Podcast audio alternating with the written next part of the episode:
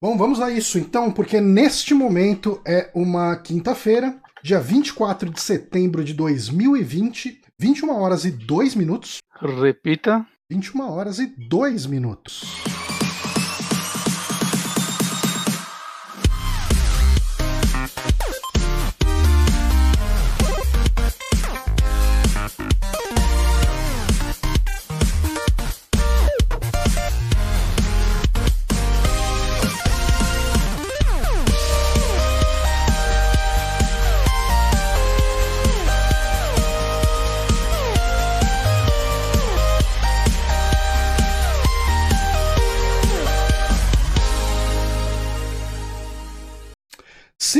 Estamos aqui ao vivo agora, nesta, nesta quinta-feira, para mais um saque podcast, o podcast dos Super Amigos. Eu sou Johnny Santos, estou aqui como sempre com Guilherme Bonatti. Olá.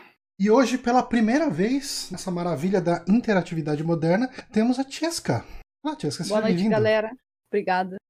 Tiesca, a gente, a gente se interage no Twitter muito, né? Tipo, quer dizer, hoje caiu um pouco. Você estava até falando que você está usando menos o Twitter para se estressar mesmo, o que é uma atitude muito sábia. Sim. Eu entro lá, divulgo meus negócios. Eu tenho que começar a fazer isso. Torce pra ninguém te ver, né? É. Não me responde. É. Mas, ah, seja bem-vinda, obrigado por ter aceitado o nosso convite para bater esse papo aqui com a gente. E para quem não conhece, o Saque é este podcast onde a gente bate papo sobre o que a gente está jogando, assistindo, lendo, enfim. Uh, e eventualmente a gente discute alguma coisa de importante que tenha acontecido essa semana. E essa semana eu tive como fugir novamente de fazer uma pauta para o Amigames, que é o nosso programa de perguntas e respostas, porque Nossa. coisas aconteceram. E, e você repara numa coisa, Bonatti. A gente só vai ter Amigames de novo em novembro. Eu acho que tem que fazer um Amigame sobre um filme de terror que lançou no dia de cada programa. No mês é, que vem. É uma alternativa, é uma alternativa. Mas uh, a gente não vai ter Amigames hoje porque aconteceram coisas essa semana, né? Aconteceu coisas. Coisas emocionantes. Estão perguntando, estão perguntando se a gente vai explicar como fazer cálculos tributários. Cara, eu tava tentando fazer a conta. Eu, eu tô até com a janela aberta aqui.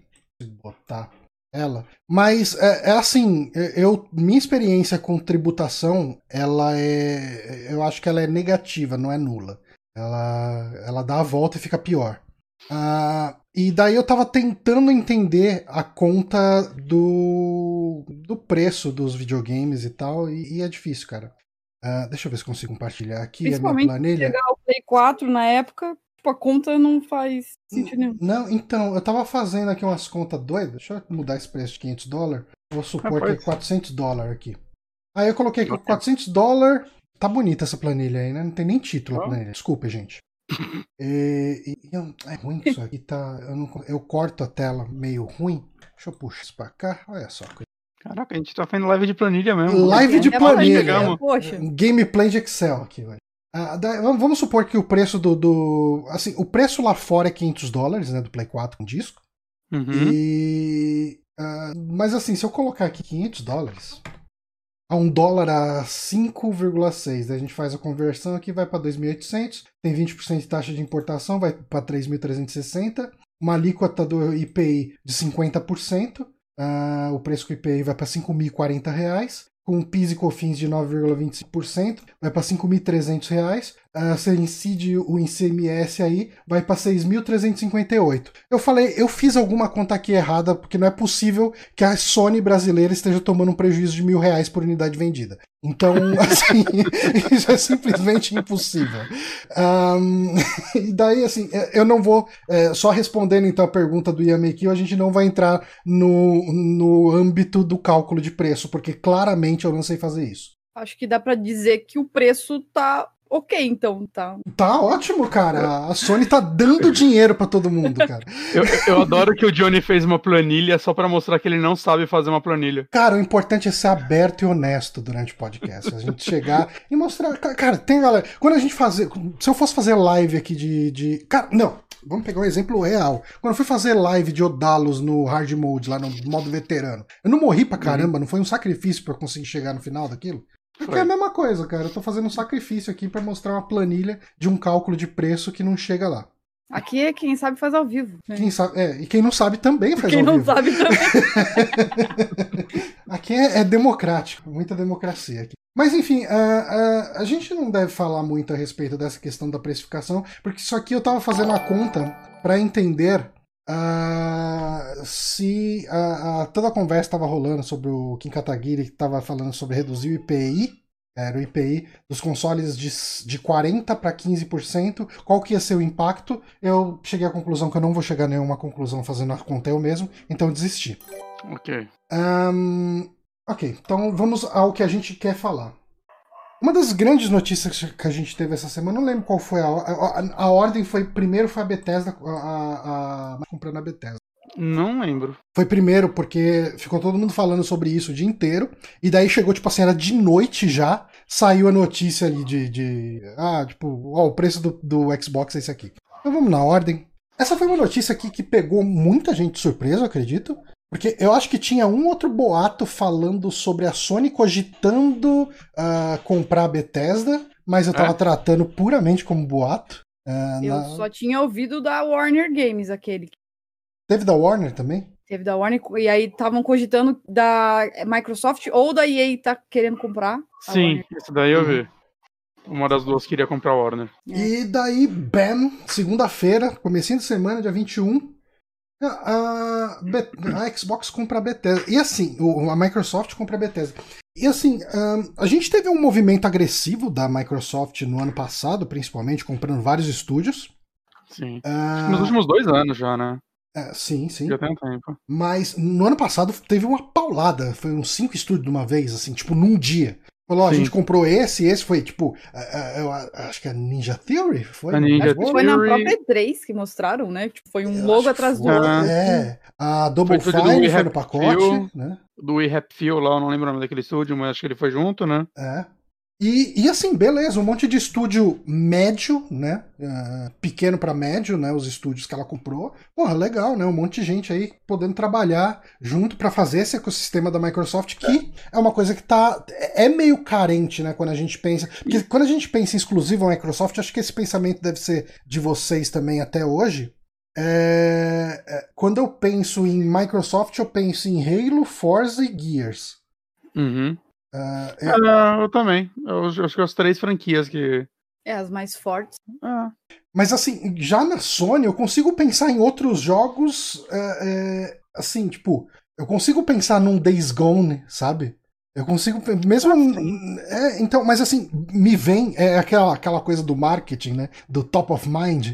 Você, uhum. Se eu falar uma coisa aqui para você, você pensa em quê? Eu vou pensar em Ghost of Tsushima, eu vou pensar em Horizon, eu vou pensar em. Nos óbvios também, né? God of War, Last of Us, Uh, enfim, mas tem outras coisas que não são tão óbvias, tipo, sei lá, Death Stranding. Vem muito mais jogo na cabeça quando a gente pensa em exclusivo uh, uh, Sony, Sony do que exclusivo Microsoft. Sim. E, e, e, assim, mas daí beleza, teve esse movimento, comprou um monte de estúdio tal, e são estúdios relativamente pequenos, então ainda não, não rolava esse top of mind ali de você pensar em franquias. É, e, Agora... e para alguns eu achei muito bom, né? Tipo, por exemplo, eu amo a Double Fine. Uhum. Mas é um estúdio que tá sempre no perrengue, assim, sempre, tipo, todo jogo deles é tipo, hum, acho que é o último jogo deles, não, não vai conseguir mais não.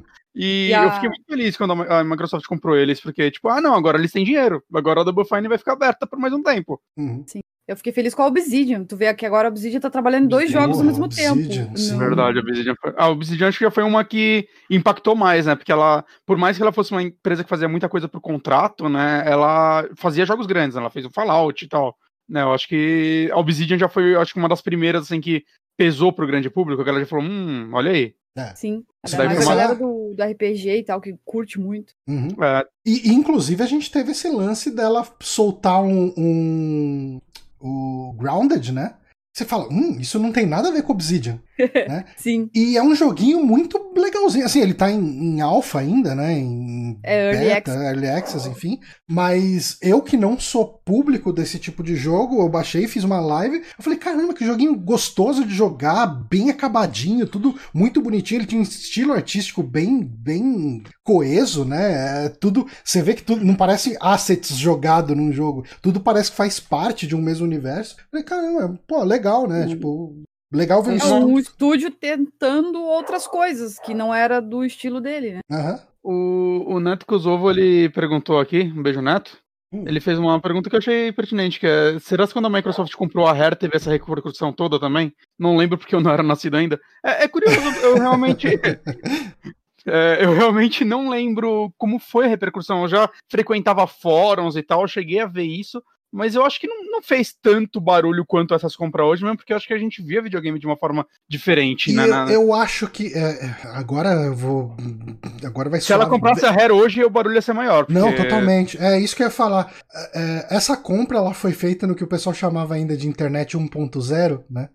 E é, é, é, então, porque teve, isso é um termo que denuncia idade, né? Mas quando, quando o pessoal começou a ter mais uso intenso, quando a internet começou a ser rede social, porque teve até um certo momento a internet era portais, sites e blogs, né? Tipo, uhum. você ia, eu vou usar a internet. Você vai entrar no UOL, você vai entrar no Terra, você vai entrar em portais, você vai entrar no blog de alguém, assim, sabe? Tipo, de algum gamer. Vou entrar no Continue, vou entrar no Downloading, vou entrar no blog para ver coisas. E a internet hoje, na, na internet 2.0, né, que foi a partir dessa, desse divisor de águas, entrar na internet é entrar em rede social, entrar em Twitter, Sim. entrar em Facebook, entrar. Você podia considerar até Orkut, de certa forma, né, na uhum. época. Mas, Orkut foi a transição. E, e eu acho que quando você está repercutindo online com outras pessoas, isso ganha um peso completamente diferente. E... Eu acho que isso, no máximo era fóruns na, na, na 1.0, ainda eles já existiam, né? É, eles já existem há muito tempo. É que Mas o fórum um... é o nicho, né? É, era o fórum diferente. você conversa com o pessoal do fórum. Agora, uhum. se você tem um Twitter, você lançou lá no Twitter uma piada sobre. Cara, certeza que aquelas piadas do Bob, lá do. É Bob que o pessoal deu o nome? O, aquele cara com cara de macaco do Halo Infinite. Ah. Acho é. que o pessoal chamou ele de Bob, né? Ai. É, é, tipo, aquilo chegou em muita gente que nem joga videogame, cara. Ah, sim. A, a, minha esposa perguntou para mim: o que, que, é esse boneco? Por que, que tá todo mundo tweetando esse boneco? Tipo, eu falei: não, é um jogo que saiu mais zoado do que o pessoal tava esperando, não sei o que e tal. Ela, aham, aham, entendi tudo. Mas, é, realmente, se a, se a Rare fosse comprada hoje em dia, o impacto seria completamente diferente. Mas eu tava dando toda aquela volta para falar que a gente tava falando de estúdios. Quando o, o, a Microsoft compra uma publisher que tem é vários estúdios embaixo. É muito estúdio. É, é um e negócio. E não foi só a né? Bethesda, né? Ela pegou a ZeniMax, né? Mano? A ZeniMax, né? O que, que tem, tem embaixo da ZeniMax além da Bethesda? Você sabe? Eu não sei. Eu tinha olhado outro dia, não achei direito. Se alguém tiver a informação no chat também, pode mandar. Eu é. sempre achei que era muito dinheiro ao ponto de que eu nunca imaginei que a Bethesda fosse ser comprada um dia. Eu achei, eu achei que a ZeniMax era muito grande, assim, pra ser comprada. Tipo, eu fiquei é. chocada, realmente. Quando... Aí depois agora estavam falando que ela tava meio no, no perrengue, tava dando prejuízo nos últimos anos. Falaram hum. que a ZeniMax, era, ela não é, tipo, de ações ainda. Ela é uma das poucas empresas que se mantinha totalmente privada. E talvez por isso ela não... Caramba. Isso favoreceu a venda dela, né? Como que é o termo disso? Tem um termo, né? Ela não tinha capital aberto. É, isso, né? Mas, cara, e, e assim, o pacotão que tá vindo aí. Uh, a gente tem Dishonored, quer dizer, Dishonored, a gente tem Arcane, né? Um, a gente tem uh, a, a, Bethesda Softworks, como que é o nome do estúdio da Bethesda? Game Studios, Bethesda Game, Studio. Bethesda Game Studios. Tem a id, né, do, Caralho, a Microsoft Doom, é dona de Doom agora. É. Uh, Tango, né? Um joguinho de terror aí chegando. Uhum. Cara, tá difícil enxergar porque essa imagem é muito pequena. A Machine Games, né? Que hoje faz os Wolfensteins. Hum. Tem a Arcane, você já falou? Arcane. Arcane, que é a minha... E sendo que esses estúdios se dividem mais, né? Tipo, a Arcane, se não me engano, tem dois estúdios da Arcane. Então... Uhum. É, o, o que fez os Dishonored e o que fez Prey, acho que é uma, são pelo menos equipes diferentes, né? É. Então, e, e nossa, cara, eu gosto muito. Assim, a, a, gente tem toda uma questão de que a Bethesda já tinha contratos firmados, né, com por exemplo, contrato de exclusividade com a Sony, uh, o. Como que chama aquele jogo da Arcane? Exclusivo para a Sony? É, ele tá. O novo, aquele, o Deathloop. Deathloop. É verdade, ele é exclusivo. Ele é exclusivo da Sony. Daí a, a Microsoft falou que vai honrar todos os compromissos, inclusive os de, de exclusividade, exclusividade né? É. é porque ele vai sair para Windows dois também. Jogos, então. São dois jogos que tem exclusivos para PlayStation. Ghost uhum. Tokyo Ghost War. O, o Ghostwire também, exclusivo? É. Rapaz. Ghostwire também. É. Caramba. É, que né, ia rolar uma multinha aí. É, é, é assim. Ela não é, quebrar a exclusividade. Exclusividade. Não que ela não conseguisse Eu acho pagar. que eles poderiam bancar a multinha se eles quisessem. A Poderiam. questão é, eles, ah, eles querem, né? Não, é, é, Tomara acho... que eles não façam dois jogos bosta só pra falar, toma aí, ô Play 5. Sabota o jogo de propósito. Mas... Caramba, isso ia ser. Nossa, essa é uma das coisas mais baixas que eu já vi. Cara, faria só de sacanagem. sacanagem. Podia botar um jogo que minera Bitcoin no PC, tá Ia fazer uns negócios pra zoar mesmo. É, é. Um monte de SSD de Play 5 queimando e a galera não sabendo por quê. Cheio de loot box. Aliás, falando em sabotar, entre aspas, e, e, e Bethesda, vocês viram uma notícia que saiu essa semana sobre o Morrowind? Que algumas pessoas sentiam, né? Isso era um comentário que acontecia, que os hum. loadings do Morrowind eram meio grandes e tal. E hum. a, a Bethesda admitiu recentemente que ela, em alguns momentos, ela reiniciava o console para liberar umas coisas durante o load. Ela fazia um, ela reiniciava coisas dentro do sistema para carregar o jogo. Cara, essa engine da Bethesda é a coisa é uma gambiarra, cara. Sempre que você vê vídeo de pessoa que vai explicar como mecânica XYZ funciona nos jogos dela, é sempre uma gambiarra, é, mano. Tem aquele lance do o metrô do Fallout 3, acho que é um dos melhores casos, né?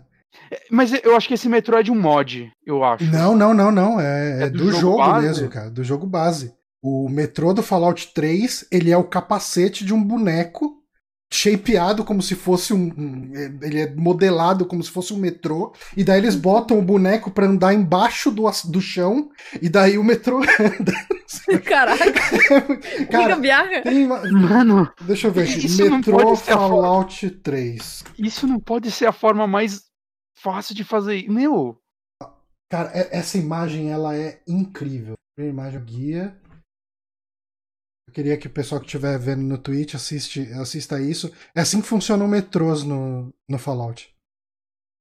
Eu gosto que o cara que tá com a é, cabeça. Dá, de... dá pra fazer toda uma narrativa sobre isso, né? Eu, eu, gosto que ele tá, tipo, com um coletinho, uma calça social, uma camisa com uma corzinha bacana. É, eu acho que tiveram esse cuidado de botar uma roupa no, no cara do metrô também. Mas enfim, Bethesda, né, gente? Uh, e... Pelo amor de Deus, Microsoft obriga eles a trocar essa engine. Não dá mais. Pelo amor de Deus, bota a ordem na casa. Porra. Essa engine tem 20 anos, gente. Eles estão atualizando uma engine de 20 anos. Tem, pelo amor de Deus. E, e falando E só... não é nem que eles. E não dá nem pra falar que eles estão relançando os jogos nela porque é não, porque ela já é uma engine bem acabada, porque não é. Nunca foi. A né? comunidade tem que corrigir os jogos dela sempre. Ó, o... alguém comentou aqui. Uh, motion, o Motion Sick 1982 falou que não é a mesma engine. O quê? Comentou aqui. Deve ter mudado. Talvez por Fallout 76? Eu... Acho que não, né? Fallout no, no 4, é a mesma cara. Era, era uma versão, tipo, 3.0 dela. Era uma versão nova da engine, mas era a mesma. É, eles ficam dando update na... É, é o mesmo. Tanto que o Todd Howard falou uns dois anos atrás que o, o Elder Scrolls 6 e o, qual, o Star, aquele de nave deles que ninguém sabe nada. Starfield. Starfield tá? Uhum. Que eles iam usar essa engine ainda porque a comunidade ama essa engine porque eles já sabem fazer mods pra ela. Okay. Não sei, a comunidade ama essa engine. Uh, só se for de modder só, né? Hum, hum. É. Só. Enfim. Jesus Cristo. Cara, mas uh, eu acho que a gente. Eu acho que essa compra, uma compra desse tamanho, levanta uma questão. O quanto que o ecossistema de videojogos perde com um estúdio. Uh, assim, você pode falar o que quiser da Bethesda uh, a respeito da engine e tudo, mas os jogos deles vendem. Né? Fallout 4 é um dos jogos mais vendidos do Play 4. Tem muitos hoje. fãs é. também, né? Sim. Ah, e, e, outra, né? Não é só Skyrim, Bethesda, né? né? Skyrim é lendário, o tanto que vendeu, tanto que de pessoas que jogaram. Não, e, Doom, né? Doom é uma das franquias mais clássicas da história do Wolfenstein. Cara, a, a, Microsoft agora, ela é dona de. Como que chama o joguinho lá da id? Do, do bonequinho branquelo com capacete de. Com, Capitão Queen? Command Queen? Uh, Ca, é, Commander King. Commander King. Será que veremos franquias antigas ressurgindo? Commander King voltou no celular, não voltou, não? Verdade, é verdade. teve um Commander King de celular. Um que eu adoro que o John é. Romero, ele, ele, ele, ele, é meio nice guy, né? Ele ficou, tava lá dando entrevista falando: Não, puta, o Doom novo parece que tá muito foda. Puta, Wolfenstein, puta, Machine Game sabe o que faz com Wolfenstein. Tá, tá na mão deles, estou feliz. Aí perguntaria o Commander King. Eu acho que eles nunca jogaram o original quando fizeram Mas, então, vocês, como que vocês acham que isso deve afetar? Porque assim, como eu disse, né, a Microsoft vai começar honrando os compromissos que tinha, o que era para ser exclusivo vai ser exclusivo, beleza. Mas Starfield, por exemplo, a logo de PlayStation saiu do site deles já. Lá. Ah, eu acho, assim, eu, eu acho que a Microsoft vai manter tudo para ela agora. É. Assim, São jogos. Eu... Skyrim, tipo, ela, nem, o The Elder Scrolls 6 agora vai chamar Skyrim 2.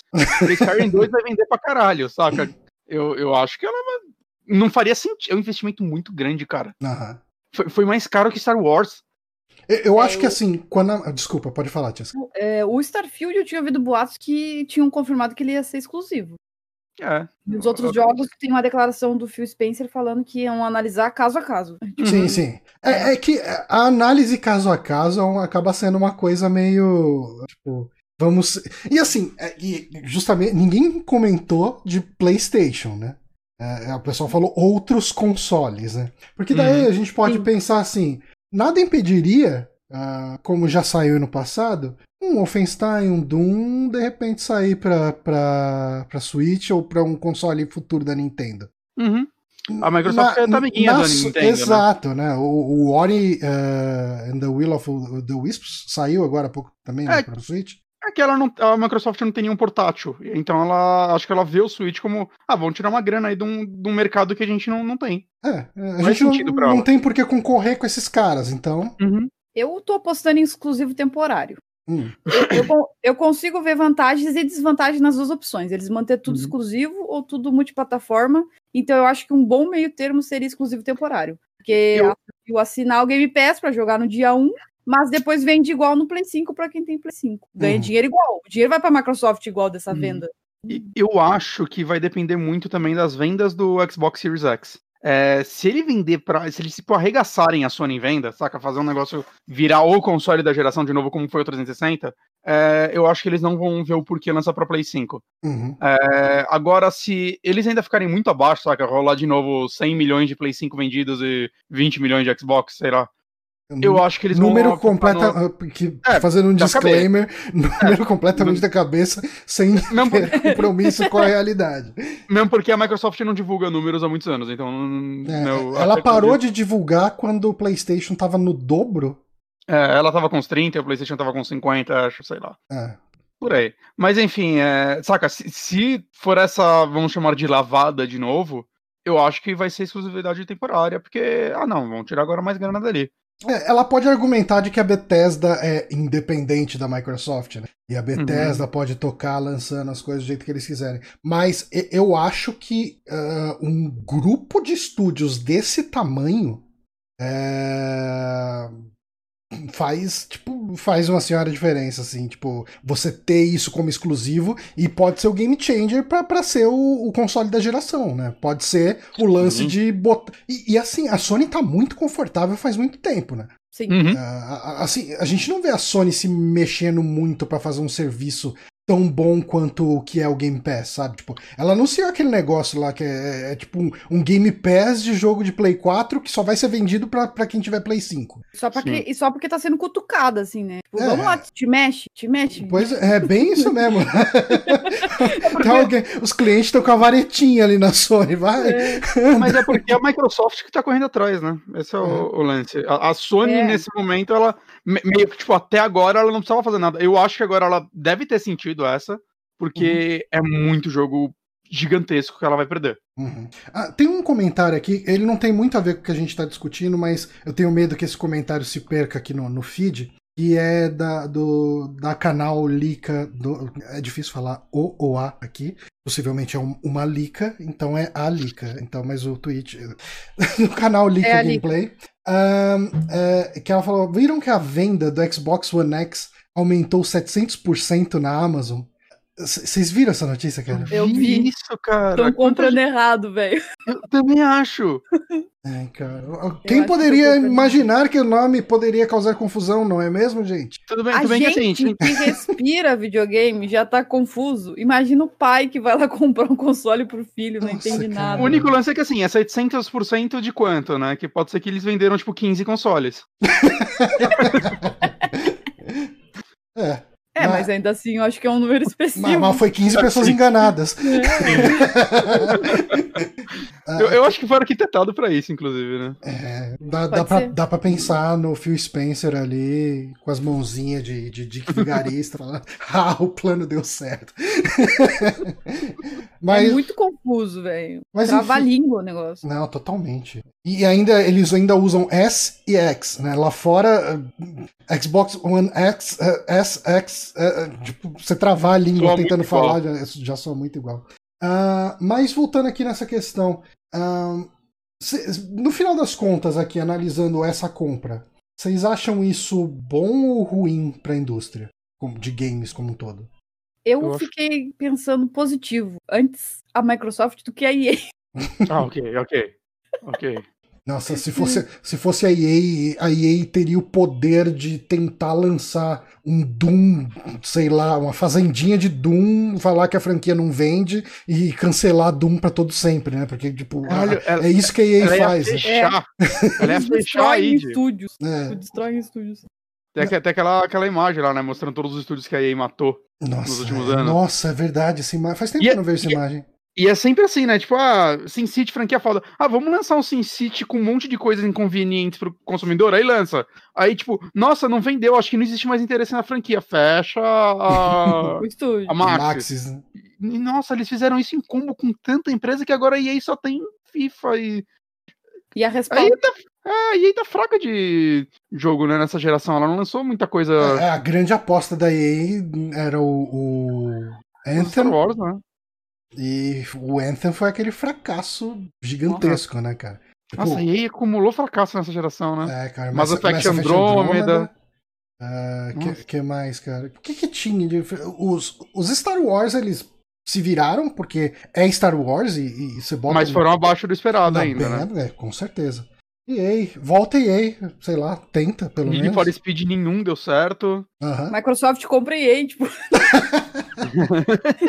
Olha que eles estão é. se aproximando, né? Porque teve uma notícia não faz muito tempo de que se você assinar o, o Game Pass Ultimate, agora você tem acesso ao, ao EA Access, né? Que mudou o Origin. Vai entrar Access, ainda no entrar. Game Pass. É. Jogos da EA não entrou, mas vai, vai entrar. Pois é. Cara, Se eu não me engano, são 60 jogos que tem no EA. Qual videogame você tem? Game Pass, é isso que vai virar a resposta no futuro, né?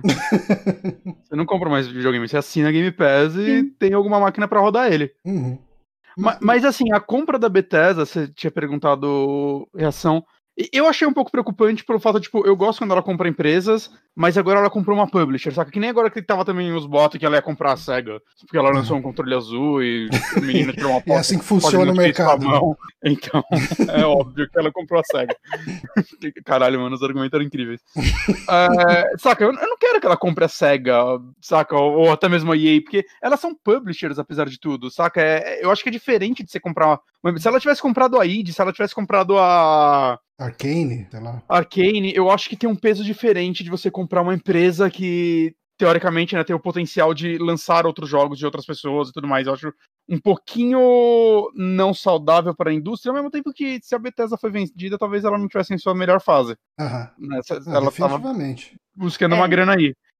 Mas eu não sei, eu fico um pouco preocupado, assim, com, tipo, virar um monopólio. Eu tenho essa, assim, pra mim, né? Só que eu gosto de ver as empresas lutarem entre si para lançarem é, produtos melhores para a gente. Por outro lado, cara, uh, o que eu vejo, eu tenho visto essa compra como positiva, uh, porque na última geração, uh, nessa geração que está acabando agora, a gente viu a Sony dando uma surra na Microsoft, assim, em vendas. Não, e, as, em... e, o resultado disso é uma Sony extremamente encostada e sem graça agora. Exato. E, e eu acho que a Microsoft está fazendo certinho. Tem dinheiro?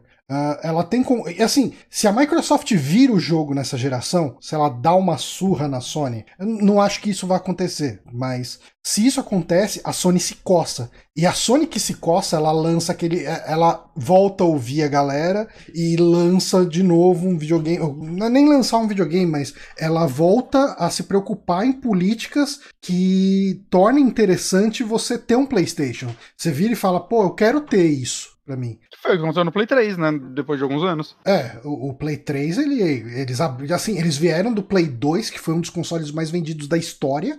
Uhum. E entraram extremamente arrogantes no mercado do, com Play 3 e a pessoa vai arrumar um segundo emprego para comprar o Play 3, né? Lembra que tinha essa conversa? Sim. Uh, porque ele saiu muito caro, né? 600 dólares. É, nossa. Ah. Uh, e... Há 15 anos atrás. Há 15 anos atrás. Uh, e, e foi, teve essa, essa questão da arrogância no começo, aí teve aquela surra de PlayStation has no game, né? Porque Nossa. o PlayStation ficou muito tempo sem jogo. Tipo, você comprava eles. O, Metal Gear 4 saiu o quê? No, depois de um ano? 2007, dele. eu acho. É. E ele, assim, eu acho que ele foi o primeiro grande jogo de, de Play 3, né? Metal Gear Solid 4. Uh, é... 2008 ele saiu, Metal Gear Solid 4. É, ele foi um dos primeiros, vai, não, não, não dá pra falar necessariamente o primeiro. Uh, mas assim, cara, é. A gente chega numa situação aí. Os caras estão me zoando no, no chat com as minhas com as coisas que eu andei pesquisando aqui por causa das, dos anúncios que estão aparecendo ali. Tá vindo, ó, tá vindo máscara de CPAP que eu tava pesquisando, né? Eu uso CPAP pra não roncar. Uh, aí tá vindo os bonequinhos da Eagle Moss aqui nas propagandas também. Eu comprei aqueles bonequinhos que estão lá no fundo. Enfim, voltando, voltando. uh, eu acho que quando a gente chega numa situação dessas que a, a, a Sony precisa se coçar, isso é uma coisa boa pro ecossistema como um todo. A Bethesda tem o poder de fazer isso, ela tem, ela tem o potencial para isso. Uh, mas, assim, uh, jogos tipo blockbusters mega hypados e tal. Um, tem. Eu, então, uh, eu consigo lembrar do, do Skyrim, assim, que foi realmente uma febre cultural. Do Eternal, ele foi um jogo muito elogiado e tal. Mas é assim, a, a, galera que gosta de Doom, a galera que gosta de shooter ali e de shooter single player hum. vai comentar ele. Mas ele não é assim, ele não é um fenômeno social como foi, por exemplo, toda a discussão em torno de The Last of Us 2. De assim, você pode criticar que isso é merecido ou não, mas Last of Us 2 teve toda uma discussão sobre como eles elevaram a mídia videogame a um outro patamar de narrativa. É, pessoas podem questionar, discordar e tal, eu acho completamente válido, mas a discussão surgiu, sabe? É, eu acho que assim, é, a Bethesda conseguiu isso com Skyrim. Os outros jogos são. Os outros estúdios lançam jogos muito competentes. Cara, Fallout ele... 4, se eu não me engano, ele vendeu, tipo, absurdo, assim. Ele muito, vendeu muito, bastante, muito. mas eu falo muito. É, eu acho que. Vender muito é, é relevante também. É, é, não. Essas são as maiores franquias deles, né? Acho que The é. Elder Scrolls e Fallout. E... Mas eu acho que eu concordo com o Luiz que os jogos dos outros estúdios, tipo Dishonored, Wolfenstein, Doom, são jogos muito elogiados, mas não tem aquele, né? Aquele fervor da massa, digamos assim. Acho que Dishonored 2 até vendeu mal. O Devil Within vendeu muito bem o primeiro, mas o segundo vendeu mal, que é triste porque o segundo é bom pra caramba e o primeiro é ruim. É... Dishonored acho que também o primeiro vendeu muito bem, mas o segundo vendeu muito mal. Então é, saca, não é são empresas até que muita gente ficava questionando, inclusive eu. É, saca, a Tango vai seguir? A gente vai ter um Devil Within 3 ou vão fechar ela? Porque o 2, se eu não me engano, foi bem, bem mal no primeiro ano. Eu não sei se ele se recuperou depois. Uhum. Saca, Prey, eu acho que vendeu menos do que esperado. Então, realmente são jogos que. É, era preocupante, assim, que eu acho que são jogos de qualidade muito alta, assim, eles são muito bons mas né, eles realmente eram para um nicho. E eles eram caros demais para ser para nicho, né? Eles tinham que vender para muita gente. O que, nesse caso, a compra de uma Microsoft pode pode ser positivo, né? Porque a Microsoft ela precisa de jogos nicho também. Porque o Game Pass, é, se fosse só para jogos grandes, ela já tem as franquias dela. Tipo, Halo é uma franquia gigantesca, apesar dela estar tá diluída hoje em dia. Acho que não é mais tão grande quanto antigamente. Mas saca, ela, já tem franquias grandes assim para o público geral. E ela precisa abraçar o nicho, que eu acho que é isso que a Sony faz muito. Nem todo exclusivo da Sony vende pra caramba, mas ele ajuda a vender console. Um The Last Guardian, que ficou 10 anos em desenvolvimento, sei lá quanto tempo esse jogo ficou. Uhum. Saca? Pulou uma geração esse jogo. Né? Eu não acho que ele por si só, as vendas dele devam justificar tanto tempo de desenvolvimento. Mas é a típica coisa que a Sony vai sempre colocar na vitrine da, da loja dela. Na uhum. caixa do, dos PlayStation vai estar tá aquele jogo lá, vai estar tá um jogo do David Cage, saca? É um negócio que várias pequenas coisas que você mostra uma variedade grande de produtos e você ataca, tipo, você tem um jogo para todo mundo no Play 5, no Play 4, no caso. E eu acho que para a Microsoft isso pode ser bom, principalmente quando ela tá querendo vender um serviço. Uhum. Saca? É... Se ela lançar o The Elder Scrolls 6 e o Prey 2 no, no mesmo dia, é... independente de qual vai ser mais baixado, se qualquer um deles ajudar a vender assinatura, para ela tá ótimo. Sim. Então acho que é, é uma. Tipo, pra ela, comprar a Bethesda é um negócio gigantesco, assim, que a Bethesda tem uma, uma diversidade de jogos muito grande. Sim. Mas falando em, em comprar e vender e tudo mais, só pra gente encerrar o nosso bloco de notícia, uh, a gente teve também divulgado, né, como comentei no começo, uh, o, a confirmação, enfim, dos preços do Xbox Series X e Series S no Brasil. Sendo que o Series X vai sair a 4.999 e o Series S a 2.999. Ah, eu queria saber o que, que vocês acham desses preços. Acho que tá dentro do, do, que a gente esperava, né? Que a matemática agora de lançar produto no Brasil é botar um dígito a mais. É, é vezes né? 10, né? Fica por 10 e já é. É, eu achei então... que os preços ficaram abaixo do que eu tava esperando até. Eu uhum. uhum. achei que se viesse a 500 dólares ia ser tipo 6, 7 mil reais. então... um, ladinho meu, um ladinho meu tava torcendo para ela surpreender quem ela fez com o Xbox One, né? Que o Xbox One lançou um preço muito bom aqui. É, ele né? saiu tipo Sim. uns 2,500, né? Uma coisa assim. É, pra um lançamento é, é um ótimo preço, né? Tipo, ainda uhum. mais comparado com o Play 4 que saiu a 4 mil reais. Né? Então eu tinha um pinguinho assim de esperança de, hum, imagina se a Microsoft surpreende e lança o Series X aqui é tipo 3.900, saca? Mil reais mais barato que isso. I ia ser forte ele aqui no Brasil se isso rolasse. Nossa, ainda mais, absurdamente. Ainda mais ela tendo Game Pass contra 350 reais de jogo no Play 5. É. Quando ela anunciou o Series S a 3 mil, que ela tinha falado o preço antes, né? 289 dólares. Uhum. Eu chutei que o, o Sirius X ia ficar ali no meio, entre o, o PlayStation com, di com disco e o sem disco. Uhum. Mas uhum. não, igualou ali, aí foi realmente me surpreendeu nessa. Sim. É. Ainda mais que o PlayStation sem disco, né? Teórica, ele é o único que não segue a regra do um digital mais, né? Eles fizeram um digital mais e somaram mais 500 reais. Então, ele é bem caro aqui.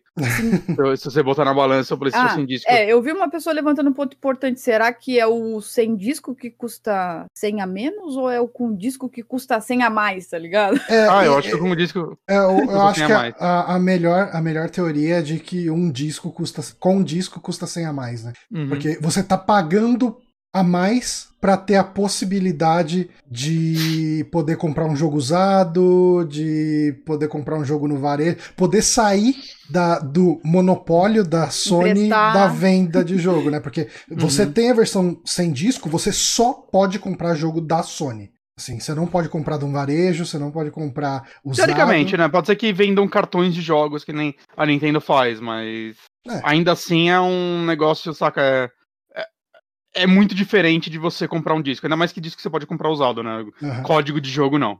Sim. Então, por isso que eu acho que esse preço do Xbox sem disco é interessante, principalmente aqui no Brasil.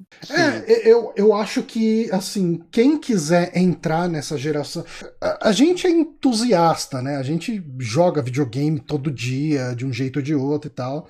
Então a, a, gente acaba pensando mais em caramba, como que eu vou vender meu rim para comprar um Series X? Como que eu vou, uh, sei lá, o que que eu vou vender aqui em casa para comprar um PlayStation 5? Mas um, um, cara que tá tipo na casa dele, que joga de vez em quando e fala, pô, eu queria ter um videogame novo. Ele olha para esse Xbox Series S, pô, Assim, 3 mil é dinheiro pra cacete, né? Não, não é uma é. compra de, de impulso de, de, qualquer pessoa chegar lá e falar, ah, eu tenho 3 mil sobrando aqui. Mas concorda comigo que é muito diferente de 4.999, né? Sim, e esse é o preço de lançamento, né? Eu aposto Exato. que em seis meses já vai estar tá dando para comprar 2.500, ah, talvez. O, então... uhum, o Play 5 já estava vendendo, tipo, na Kabum, uh, com, se você pagasse à vista 10% de desconto, é 500 reais de desconto. Eu vi na Magazine Luiza por 4,700, mas ganhava 200 de, de cashback também. É, né? não, tem isso também, questão de cashback e tal, tá? É, é, 200 é. de cashback quase compra um jogo. Quase. Quase. Nossa senhora. Sabe que o que mais machuca nessa geração é o preço dos jogos mais do que o console, para mim. Uhum. Que o console você compra uma vez, você até parcela se você quiser, e beleza. Agora, cara, 350 reais um jogo é um negócio que, para mim, assim, tipo, ah, eu, eu, não vou pegar esses consoles agora. Não, não é, e é um, problema que, é um problema que você não teria com o Xbox. Exato, exato. O, o Xbox. Você teria você... com um jogo ou outro, né? Vai é, ter um. É, os que não são exclusivos. É, o Cyberpunk você ainda vai ter que comprar a parte, saca? Jogos. Uhum. Nem que Cyberpunk tá bem mais barato, né? Porque ele ainda se consegue pelo preço antigo, mas. Outros jogos você vai ter que comprar sim, mas ainda é um ou outro, né? Perto do. Mas aqueles 200 de cashback já paga vários meses de cashback. já dá pra pagar. Se paga. Aí, ó. Hum. É, é, eu ainda não vi o Series X em lojas nas pré-vendas pra ver se também tá rolando uns descontos assim, os cashback. Também não. Não vi. Cara, mas é, eu sei lá, cara. Eu, eu queria tanto não me importar tanto com os exclusivos da Sony. Eu gosto Entendo. muito dos exclusivos da Sony, mas o Xbox parece uma caixa tão melhor, sabe? Tipo, tão um pacote tão melhor Sabe? Mais Aquela... consumidor, né? É, cara. Tipo, você, você. Cara, todo mês você tá pagando a mensalidadezinha ali, cara. Todo mês você tem alguma coisa para jogar, cara. A é. pessoa se força às vezes até testar jogos que não, é, normalmente não testaria. Você né? chega, olha, olha esse jogo aqui. No Game Pass no PC, eu não sei como se tem no, no Xbox também, mas no PC você tem aquele botão lá de estou me sentindo com sorte, nessas coisas assim. De, não, me surpreenda. Sim. E daí ele te traz um jogo aleatório. E você fala, ah, por que não? Deixa eu baixar isso aqui e ver qual é que é. Vamos eu queria. É o botão random que eu quero na Netflix desde sempre, que às vezes você fica duas horas e meia procurando alguma coisa. e não assiste nada, né? É, exato. Um botão random e é tipo, ah, o que vier vai. Uhum. Mas, cara, é, é, o preço tá dentro do esperado. Se você for importar um Xbox Series X por meios legais, você vai pagar praticamente isso. Assim, se você pagar todos os impostos trazendo ele, você vai pagar praticamente isso, não vai ter garantia. Uh, é, o, o, problema, cara, o problema não é que os consoles estão caros. O problema é que a nossa economia tá quebrada, o real não tá valendo nada perto do dólar e o preço vai lá para cima, cara. Não tem como. Tipo, não tem é. mágica, não tem segredo. Não tem como os caras cortar e falar, ah, vamos vender o Xbox uh, Series X a 150 dólares lá pro Brasil porque a economia deles está ferrada. Não existe isso, sabe? Tipo, não. não existe esse tipo de caridade. O Bill Gates doa bastante dinheiro por aí, mas não videogame, né? Existe existe um limite. ele precisa vender videogame para fazer doação. É, é, mas, cara, ele pode ficar aí umas cinco vidas dele sem vender videogame, que o dinheiro dele não acaba. Mas enfim, uh, eu acho que é isso. Esse foi nosso bloco de notícias. Fazia tempo que a gente não tinha um bloco de notícias. Uh, uhum. Mas eu acho que coisas aconteceram essa semana, então vale a pena comentar. Uh, dito isso, eu queria entrar na nossa, na, na, nossa, no nosso bloco de indicações com a nossa convidada, que ela tá jogando o Among Fala, Bonato. Não, não, é que estão perguntando aqui, a Lê F. Jean, ele perguntou na verdade do programa Kill, mas acho que vale a pena a gente responder, né? Se a gente já falou do Oculus Quest 2, não, eu, eu nem sei qual é a dele exatamente. Né, o Yamikilo respondeu ele, mas só pra ah, não tá. deixar no vácuo. Sim, a gente não chegou a comentar, assim, a gente não Apesar de eu ter um PS VR, a gente não tem um grande foco em falar em VR aqui. Uhum. Mas, então, acabou não rolando.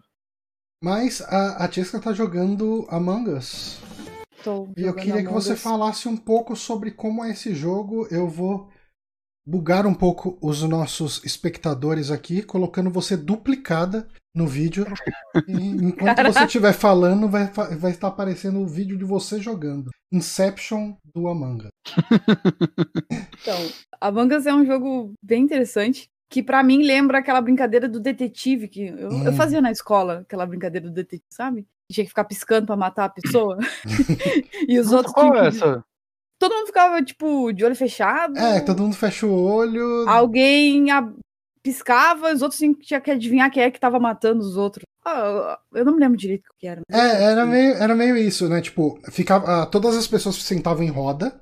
Hum. E uh, cada um pegava um bilhetinho, daí tinha vários bilhetinhos de vítima, um bilhetinho de assassino e um bilhetinho de, de policial, ou detetive. Caramba, é tipo Bang. Assim, detetive. É, é tipo bang mesmo. E daí, uh, daí, depois que cada um pegou o seu papel, as pessoas ficam se entreolhando e o assassino ele tem que piscar para as vítimas e matar elas, sem uh, o policial, o detetive, enfim, descobrir que é ela. Né? E se o detetive, se ela piscar pro detetive ou se o detetive pegar ela piscando para alguém, ele fala preso em nome da lei e a pessoa perde.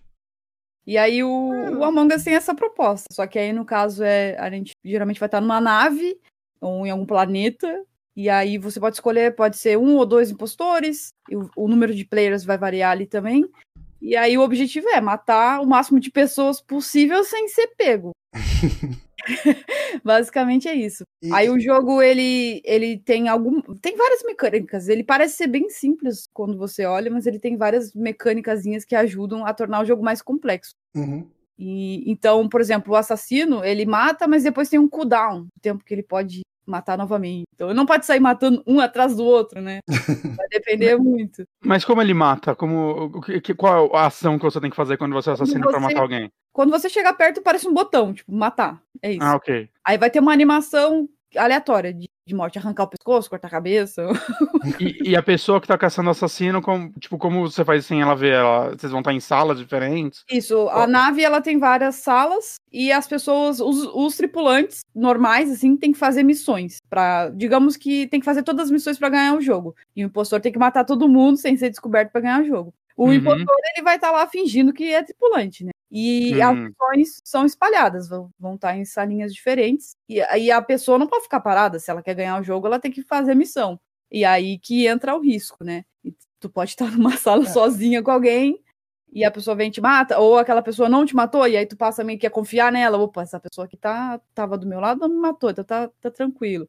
Aí o assassino, ele pode usar as ventilações para fugir, tem umas ventilações por baixo, assim, então, ou pode matar e entrar na ventilação, ou matar e sair correndo pro outro lado. Só o assassino pode entrar na, nessas coisas. Só o, só o impostor entra nas ventilações. E o impostor também sabota, ele pode apagar a luz, pode sabotar uma área específica. Tipo, eu quero que alguém venha sozinho aqui na, na enfermaria. Aí ele vai lá, sabota a enfermaria, então, pra tentar pegar alguém ali sozinho. E, e os tripulantes também têm algumas mecânicas que ajudam a, a, identificar. Tem umas câmeras que você pode ficar olhando e aí ver, tipo, ó, oh, tem uma pessoa sozinha aqui. Aí depois você encontra o corpo. Oh, mas quem que passou aqui? Ah, eu vi esses dois juntos. Então só pode ter sido o outro que matou. Uhum. Várias pequenas mecânicas que vão ajudando. E o que impede de ficar todo mundo junto, andando, fazendo as missões juntos, pra, tipo, sempre ver se alguém tá assim, traindo ou não. Não impede muito, pode acontecer. A, a, questão é que se você não fizer. As missões geralmente são lugares diferentes. E se você uhum. não for ficar fazendo as missões, você vai perder, né?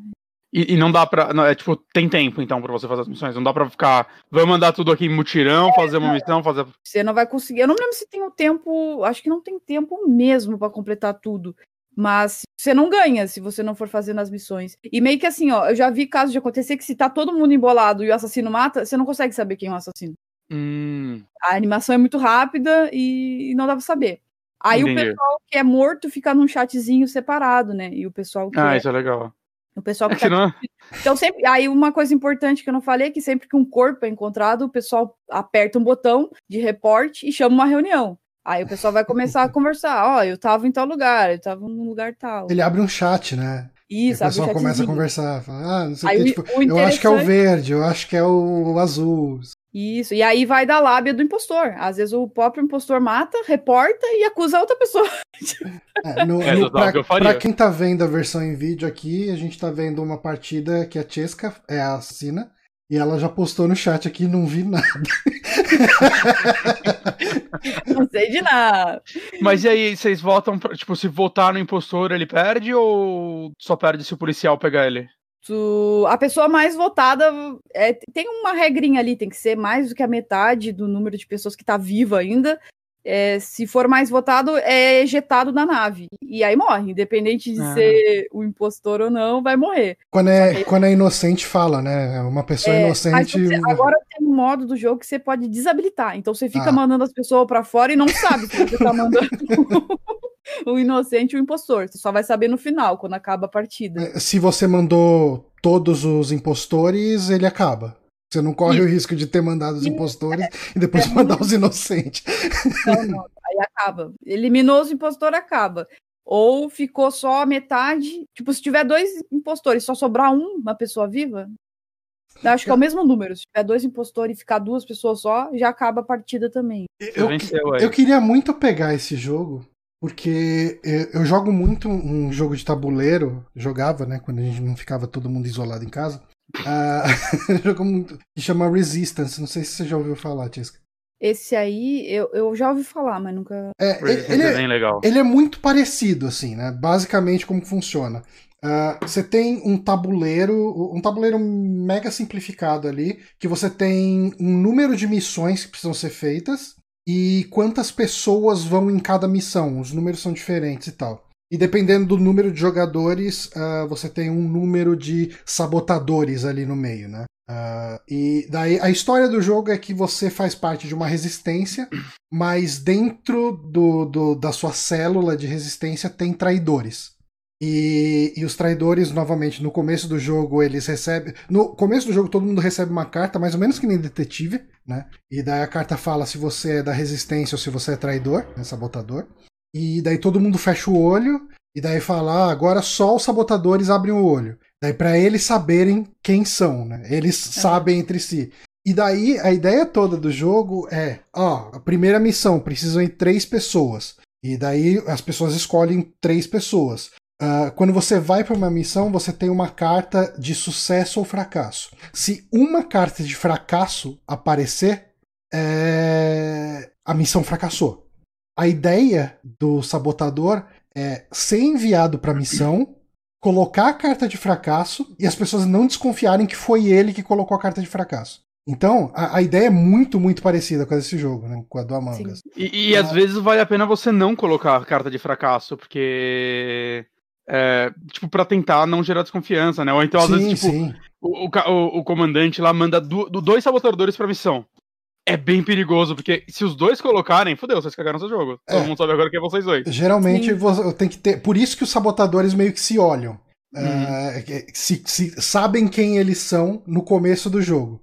Ah, é um jogo de blefe, né? É bem legal. Isso é uma dúvida que eu tenho. No Among Us, Uh, quando você é sabotador, você sabe quem que é o outro sabotador? Sabe, logo no começo da, da missão já aparece. Ah, você e esse outro cara aqui é sabotador. Ah, o que eu tô fazendo, o que a gente tá fazendo agora, mais recentemente que o jogo bombou de novo, é fazer uma call uh, com time completo, todo mundo numa call. Uhum. Ah, fica muito mais interessante jogar em call e com amigos, ah, assim, né? Com certeza. E aí, o que, que a gente faz? A gente fica mutado enquanto tá fazendo missãozinha e tal, matando ali. Uhum. E quando alguém reporta, aperta o botão, todo mundo desmuta e começa a gritar.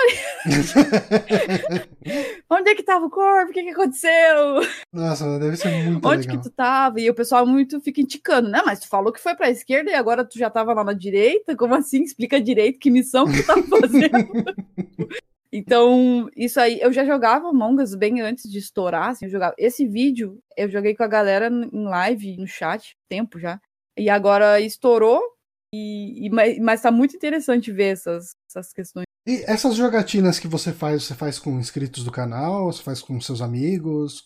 Isso, as, as últimas quarta-feira passada e duas semanas antes eu fiz com outros colegas streamers aqui da Twitch, a gente combinou e tal. Uhum. E fechamos, assim, 10 pessoas, dois impostores, para ficar bem divertido. Nossa, ficou muito, muito bom. Ah, imagino. O pessoal mente na cara dura, assim, velho. Mata na frente do outro, aí entra na cal, não foi ele que matou, tipo.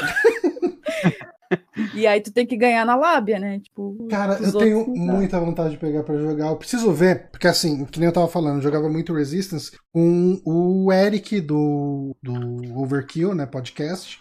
Uh, a gente fazia reuniões presenciais e jogava esse jogo. Eu acho que ele tá jogando isso aqui. E o Eric jogando esse tipo de jogo é muito engraçado. Porque quando ele é o traidor, ele fala, cara, eu não acredito que você tá desconfiando de mim, cara. É, é, é assim, cara, se você. É muito bom ser traidor se, nesses jogos. Se né? você me mandar É, é, se você me denunciar como traidor, cara, você vai estar tá sendo burro. Você vai, tá, você vai, fazer a gente perder o jogo. Cara, o Eric, ele vira outra pessoa, sabe? Ele vira um personagem assim mesmo. E assim, e ele age igual, obviamente, quando ele é traidor e quando não é. Então você nunca sabe se ele é traidor ele ou não. Ele disfarça cara. bem, né? Nossa, ele cara, criou um personagem pra jogar. Ele né? criou totalmente, cara. E, e ele, ele se estressa. E assim, é, é, lógico que é personagem do jogo, mas ele se estressa, assim, sabe? Você fala, caramba, não, não, vou mandar o cara. O cara tá, tá Johnny, tá, muito estressado aqui. Se você quiser fazer umas lives disso, eu topo comprar também, cara. Parece ser muito legal esse jogo. ah, o jogo é baratinho, compra aí já bora, já. Você sabe quanto que ele tá? Ele tem no tá Steam? 10 reais. O preço normal reais. dele é 10 reais no Steam. E no cara. celular é de graça também, se quiser jogar no celular. Nossa. Cara, vamos, vamos ver isso aí. Ele tem a gente tá com a programação. Pra, pra, avisar a galera que tem crossplay. Então, se você quiser jogar só pra experimentar, baixa no celular. Vê qual é que é. Joga. Porque assim, ele não tem nenhum controle complicado, né? Você vai apontando pra onde você tem que andar e boas, né? É super simples. E o botão ali de matar é. Fica um botão mesmo, não tem nem. Não, nem funciona o teclado, você tem que apertar na tela. Aham. Caramba, que legal. É, é, cara, vamos tentar marcar uma jogatina com, com os, os assinantes ali do, do Apoia-se. E uhum. a gente vê. Se tiver gente ali, se tiver Cora, a gente joga junto e dá uma risada. legal. O legal é ter 10 muito... pessoas para botar dois impostores, porque quando tem muito pouca gente fica meio ruim botar dois impostores, né? Ah. Pesado.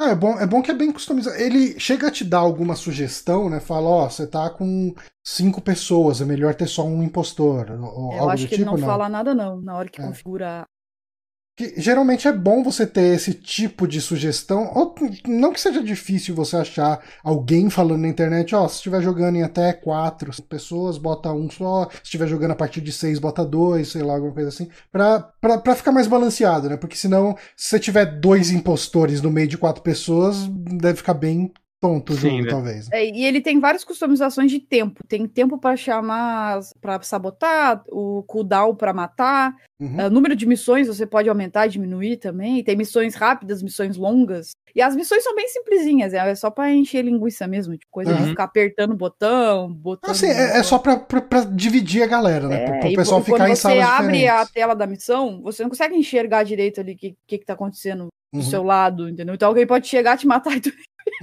aconteceu. Oh, o pessoal tá falando que você tava muito dissimulada no chat lá na transmissão. Tá rolando. jogo é jogo, jogo é jogo.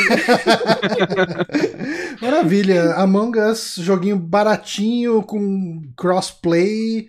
Uh, parece. Cara, eu com certeza vou pegar isso aqui. ah, eu tenho uma. Um, um news pra dar do Among Us, que eles estavam fazendo o Among Us 2. Hum. Só que parece que ah, eles é desistiram é e vão botar todo o conteúdo pro, pro, pro jogo que já tem. Uhum. Caramba! Vou pegar mapas novos, coisas que eles estavam fazendo e vão jogar nesse aí mesmo. É, é porque... ele, esse aqui ele tem mais de um mapa? Tem três mapas. Comprando a da Steam, se eu não me engano, é três mapas. E vem umas skinzinhas, já que no celular tu teria que comprar, né? Porque o jogo hum. é gratuito. É, tem umas skins para comprar também no Steam, elas não são caras, tem. mas. Tem e no jogo você desbloqueia né? coisa também, tipo, novas roupinhas enquanto no você joga? No jogo, acho que não. Não, só comprando mesmo. É que a, como a versão paga já vem um monte de coisa e tem ah, uns tá. petzinhos tá. que é pago separado. Uns bichinhos que andam com você assim. Ah, eu vi um bichinho aqui em um dos momentos aqui do. Mas bacana, cara, eu gostei muito. tô Tô, tô afim de ver qual é que é. Bora, bora. Parece ser um jogo legal pra pegar, tipo, a sexta-feira, que alguém Sim. tá trancado em casa e ficar à noite jogando. Total, total. Uh, bom, eu vou falar minha indicação aqui agora. Eu, uh, eu aproveitei, assim, eu comecei a assistir faz pouco tempo uh, os episódios de Além da Imaginação, que é a série lá de 1959. enfim, para quem não sabe, não é bem uma série, né? É mais uma antologia, né? Melhor. É uma série é, antológica. É.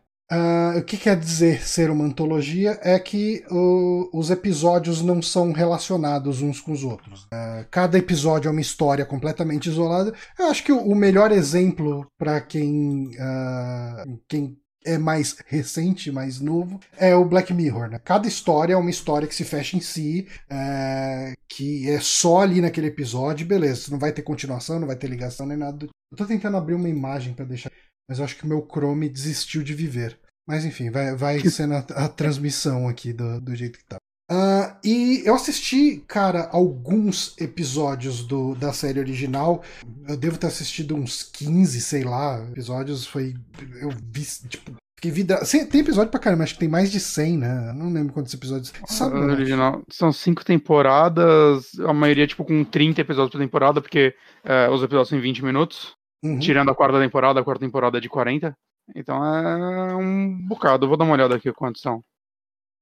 Uh, mas enfim, uh, e, e, assim, a série original, né, ela é de 1959, o tipo de atuação é muito específica, muito particular, pode não agradar todo mundo, né? 156 episódios só. Ok. Só. É. eu tô maratonando. Muito bom. Vale a pena cada um. E o pior é que vale. Mas então, isso que é. A série antiga, cada episódio tem coisa de uns 20 minutos. E uhum. ela tem. É, assim. É difícil falar qual é a temática dela, mas geralmente é algo mega fantástico acontecendo ali. Uh, tem um episódio que o nosso ouvinte Moonrunner sempre cita, né? Quando a gente tá falando de Twilight Zone, que é o do do vendedor. Esse episódio é maravilhoso. Esse episódio é um dos primeiros, acho que é o, o segundo ou terceiro. Que é um, um vendedor ambulante, né? O cara tem uma caixinha que vende um monte de coisa ali e tal. E um dia a morte vai visitar esse cara e fala: então, uh, hoje à noite, né? Eu tenho um compromisso que é te levar, né? Então. Eu nunca me atraso. Nunca me atraso, vou chegar lá e, e você vai ter que ir embora. Ah, pô, mas eu não quero morrer, não tem como negociar isso, não sei o quê. Aí começa a entrar nas cláusulas, né? Ah, se fizer isso, não, não, tipo, é só se você tiver alguma coisa muito grande para realizar, é, se você tiver uma família muito dependente, tem umas cláusulas lá que ele não levaria. Né? E uma das cláusulas é justamente essa de se você fizer a, a grande venda e tal, é, na verdade, se fizer a grande realização da sua vida, Uh, eu. É, aí eu, eu espero você fazer a grande realização da sua uhum. vida para te levar. Que no e, caso dele é uma grande venda. No caso dele é uma grande venda, justamente isso. E daí o cara, a morte acaba aceitando, né? O cara fala, ah, tapiei a morte, beleza. Só que daí quando o cara tá saindo de casa, Uh, tem, tinha uma menina, uma criança ali andando na rua, ela é atropelada assim, e a morte chega e fala: ah, beleza, vou te levar meia-noite. O cara, não, como que você vai fazer isso? Não, eu precisava levar alguém. Uh, você não vai, eu vou ter que te esperar fazer a grande venda, uh, então eu vou levar essa menina meia-noite. E daí o episódio acaba sendo esse vendedor tentando fazer uma grande venda para ele levar ele, pra morte levar ele ao invés de levar a menina, sabe? É umas histórias fantásticas, malucas assim. Mas eu tô falando isso sobre o Twilight Zone, uh, o original, né? Porque eu comecei a assistir o, a segunda temporada da série nova, né? Uh, a gente teve no ano passado a estreia de uma série nova pelo Jordan Peele, que uhum. é o diretor de Corra, de Us. Uh, uhum. ele tá tá começando a aparecer aí, né? Já há alguns anos. Já há alguns um anos. Oscar, né? por causa. É.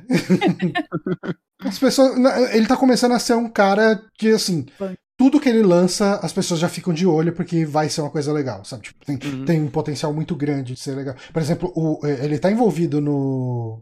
Na série, né? É. Lovecraft Country. Oh, ele, enfim, ele é produtor, né? Ele é produtor. Uh, e daí eu assisti essa segunda temporada. Uh, eu terminei hoje ela.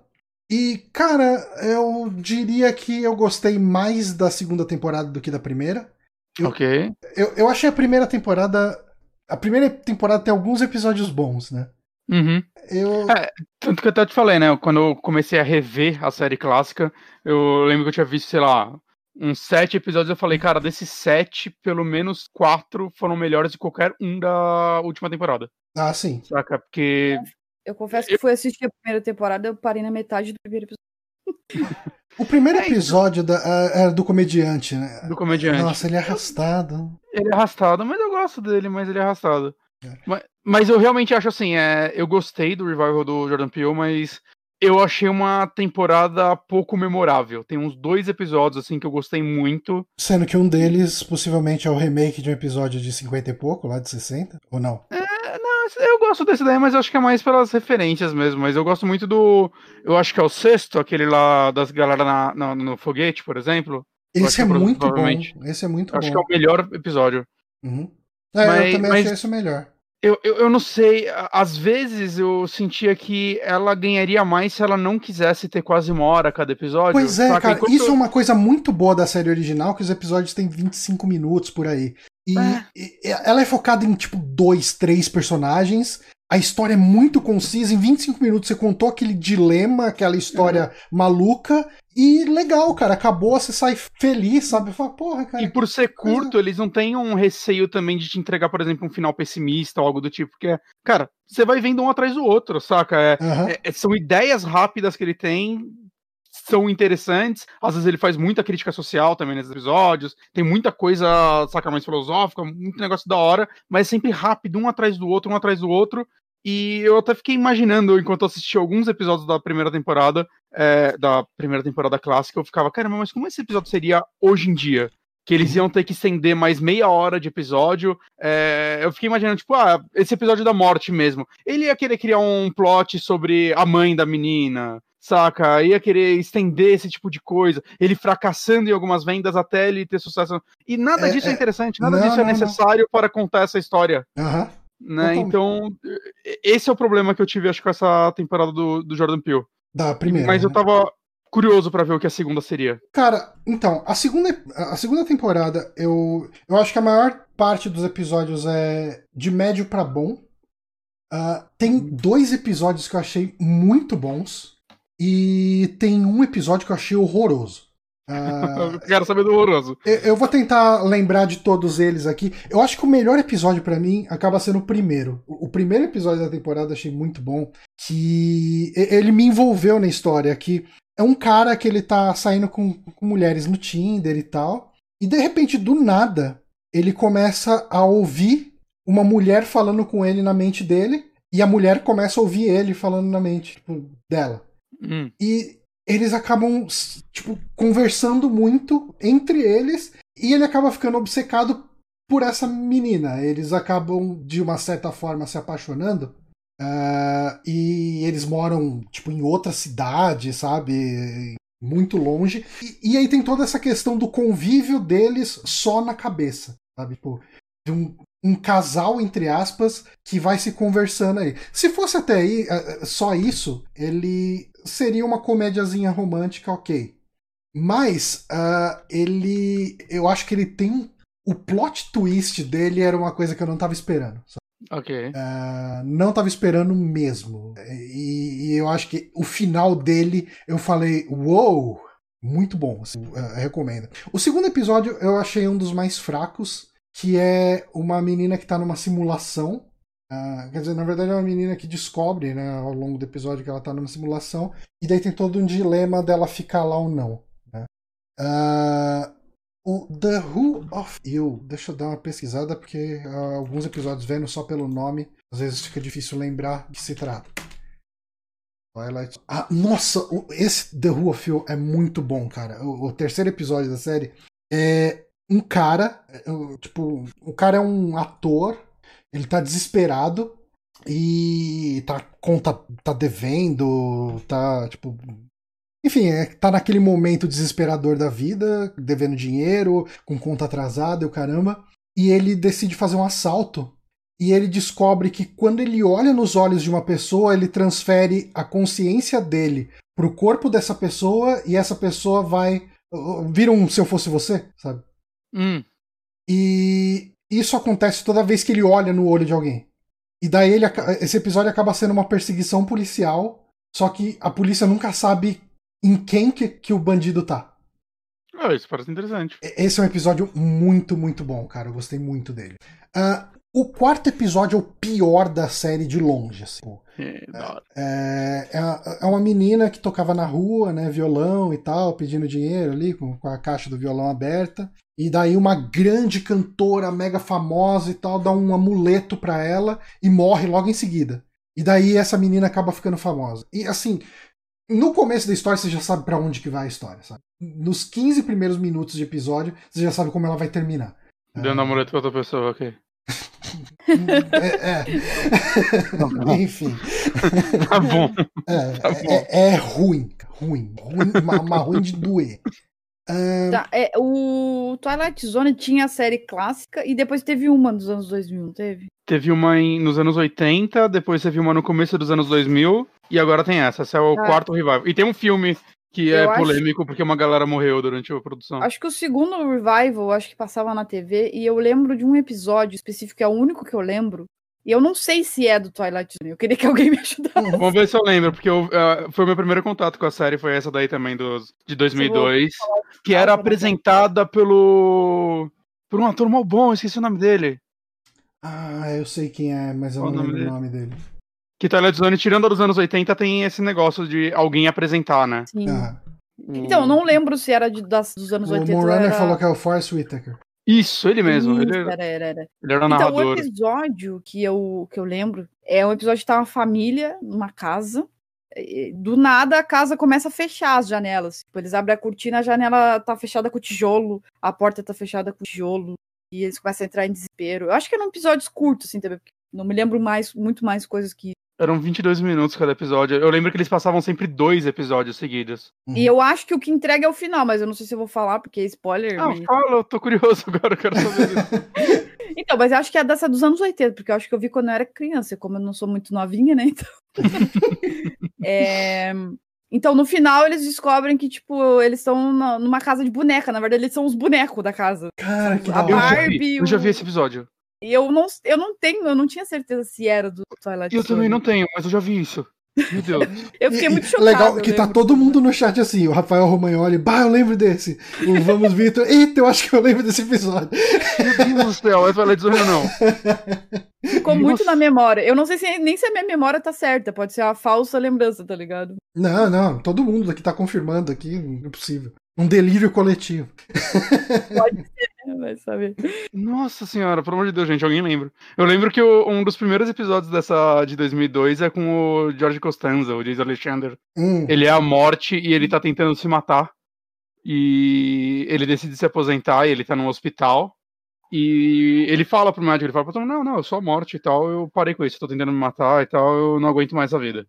Cara, você E ninguém acredita nele, e aí tem tipo um puta acidente de ônibus e, e, assim, o médico na hora ele fica felizão. Ele, ah, tá, se você é a morte, então ninguém mais vai morrer, o meu trabalho tá feito. Só que aí tem um acidente, as pessoas chegam toda queimada no hospital e ninguém morre. E as pessoas ficam, tipo, em agonia eterna lá. E é o cara tentando convencer o Jason Alexander a voltar a trabalhar, a voltar a ser a morte. É, é um episódio muito. Eu não sei, a galera odeia essa série de 2002. Eu tenho umas lembranças de uns episódios serem muito bons, assim. Eu não sei porque. Eu quero rever. Eu quero rever todos na, na ordem, né? Então daqui a uns anos eu chego nessa. Cara, você chegou a assistir o episódio da série clássica de um cara que faz um. um é que daí não é um, um, acordo com a morte. Ele faz um pacto com o diabo para ele ser imortal. É, no, da clássica, eu já vi. Já é vi. da série clássica. O cara, o cara é um é, é hipocondríaco. o cara é um hipocondríaco inveterado. O cara tá sempre tomando um monte de remédio, falando, não, porque a qualquer momento eu posso morrer, não sei o que e tal. Aí chega o diabo e chega lá e fala, ah, vamos fazer um trato aí, ó. É, eu quero sua alma, né? E você pode ser imortal. Ah, mas que que você, como que você vai ganhar alguma coisa se você é imortal? Não, a gente bota uma cláusula aqui. Se você cansar de ser imortal, uh, você invoca essa cláusula e eu pego essa alma, né? E daí, nesse episódio, o cara começa a fazer um monte de loucura. É tipo, se meter no, na frente de ônibus, entrar em incêndio, pular de prédio e tal. E no meio dessas coisas que ele tá fazendo, ele acaba matando a esposa dele. E, e, ele fala: Ah, beleza, ah, aproveitar que eu te matei, né? Ele chega chama, pra, liga pra polícia, fala: Ó, oh, então, acabei de matar minha esposa, é, queria que vocês viessem aqui me buscar. Fala: Ah, finalmente eu vou poder experien experienciar como que é uma cadeira elétrica, eu quero ver, ter a sensação da cadeira elétrica. É um cara mega arrogante, mega escroto. Uhum. E acaba que o advogado dele acaba fazendo uma defesa e ele é condenado só à prisão perpétua. Então, um cara que é imortal em prisão perpétua. Caraca. Aí o cara acaba invocando a cláusula. Né? Tipo, é, é, são historinhas, assim, curtas, é, às vezes até meio bobinhas, mas são é, divertidas. Essa daí é bem focada no humor, essa daí. É, é muito. É, é um humor negro total, né? Uh, mas voltando para falar a falar da série de 2019, de 2020, uhum. né, a, a série nova, uh, tem um, a, o próximo episódio, né, o quinto episódio é bem legal, que é uma menina que chega numa escola e ela, tipo, todo mundo faz bullying com ela e tal, não sei aquela história de, de, escola americana. Só que ela tá fazendo um trabalho sobre mediunidade, sobre descobrir poderes ocultos das pessoas. E ela descobre que uma das meninas bully tem poderes uh, paranormais. E ela acaba virando uma guia desses poderes paranormais. É um episódio bem bacana, bem legal, com, com um final bem interessante também. O episódio 8 eu fiquei muito dividido. Eh, desculpa, o episódio, o episódio 6, que se chama 8. eu fiquei meio Caraca. dividido sobre ele, porque ele é meio com aquela história que a gente já viu em O Enigma do Outro Mundo e em vários outros lugares, sabe? Um monte de cientista na Antártida, um monstro, as pessoas vão morrendo. É, eu acho que ele faz bem, mas ele não faz tão bem quanto um Enigma do Outro Mundo, sabe? Então acaba sendo aquela coisa. É, é mais do mesmo de uma coisa que eu já vi algumas vezes. E já vi melhor. Não é ruim, mas já vi melhor. Um, tem mais quatro episódios. A Human fez. Deixa eu lembrar qual que é esse. Eu quero comentar pinceladamente cada um deles. Twilight Zone. Deixa eu ver a cara aqui dele. Ah, esse episódio eu não gostei muito, não. É que é um casal que de repente chega uma força alienígena ou sobrenatural que personifica a filha deles que morreu há um tempo atrás. E daí tem toda uma discussão entre eles de é a nossa filha, não é, a gente deve aceitar como nossa filha ou não. Eu achei meio. Não gostei muito, não. Ah, hum. Aí tem o, o, Cara, a Small Town, né? Que é o oitavo episódio. É bem legal. Eu achei bem legal também. Que tem um cara que ele é viúvo da prefeita de uma cidade e ele descobre uma maquete da cidade em cima de uma igreja. E tudo que ele faz na maquete acontece na cidade. Então, ele chega lá, por exemplo, ele pega e pinta o. pinta um, um restaurante que tem lá. Aí chegando no outro dia ele olha o restaurante está pintado, sabe?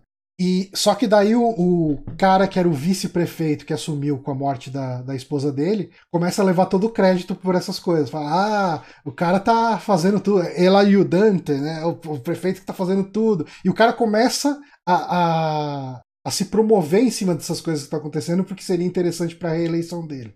E, e, a história se desenvolve a partir daí, é uma história bem legal. Aí, o nono episódio para mim é o meu segundo favorito. Ele chama hum. Try Try ele é uma reimaginação uh, do Dia da Marmota, mas de um jeito bem Twilight Zone. Hum. Uh, bom, Dia da Marmota, pra quem não sabe, o filme lá, o Feitiço do Tempo, né? Que uma pessoa fica acordando vários dias no, no mesmo dia. Né? Ela sempre acorda no mesmo dia. Todos os dias ela acorda nesse mesmo dia. É, é, essa mesma história, mas eu acho que o twist deles é bem interessante. Não termina tão bem quanto começa, mas eu acho que o miolo desse episódio é muito bom. E o último episódio, é, eu acho que é o mais maluco, que nem no primeiro episódio, na, na, primeira temporada, o último episódio era mega maluco, né? Era, era meio meta, né? É, o último episódio da primeira é sobre uma galera filmando um episódio de Twilight Zone que dá muito errado. Esse episódio foi dirigido pelo Osgood Perkins. Ele é filho do maluco do Psicose. É. O Anthony Perkins. É, esse, então, esse episódio que eu, eu não sei se eu gostei dele ou não. Ele é muito maluco. Uh, e, hum. e eu, eu não sei se a maluquice dele se paga.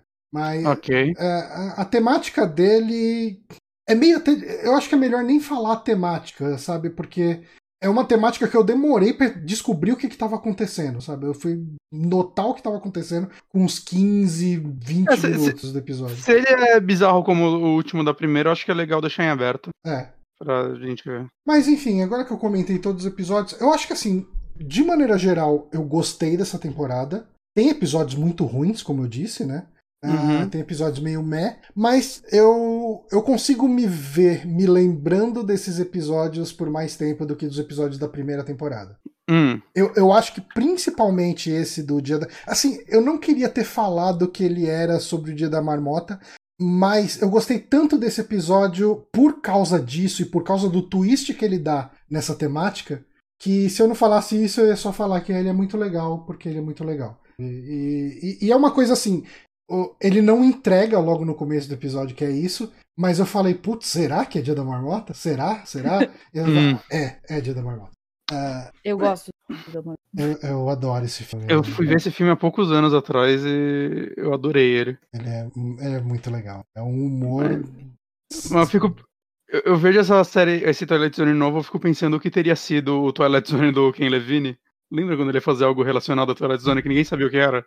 Ah, é verdade. Se era um né? jogo. A gente chegou no Ken Levine até. de Bioshock, né? É.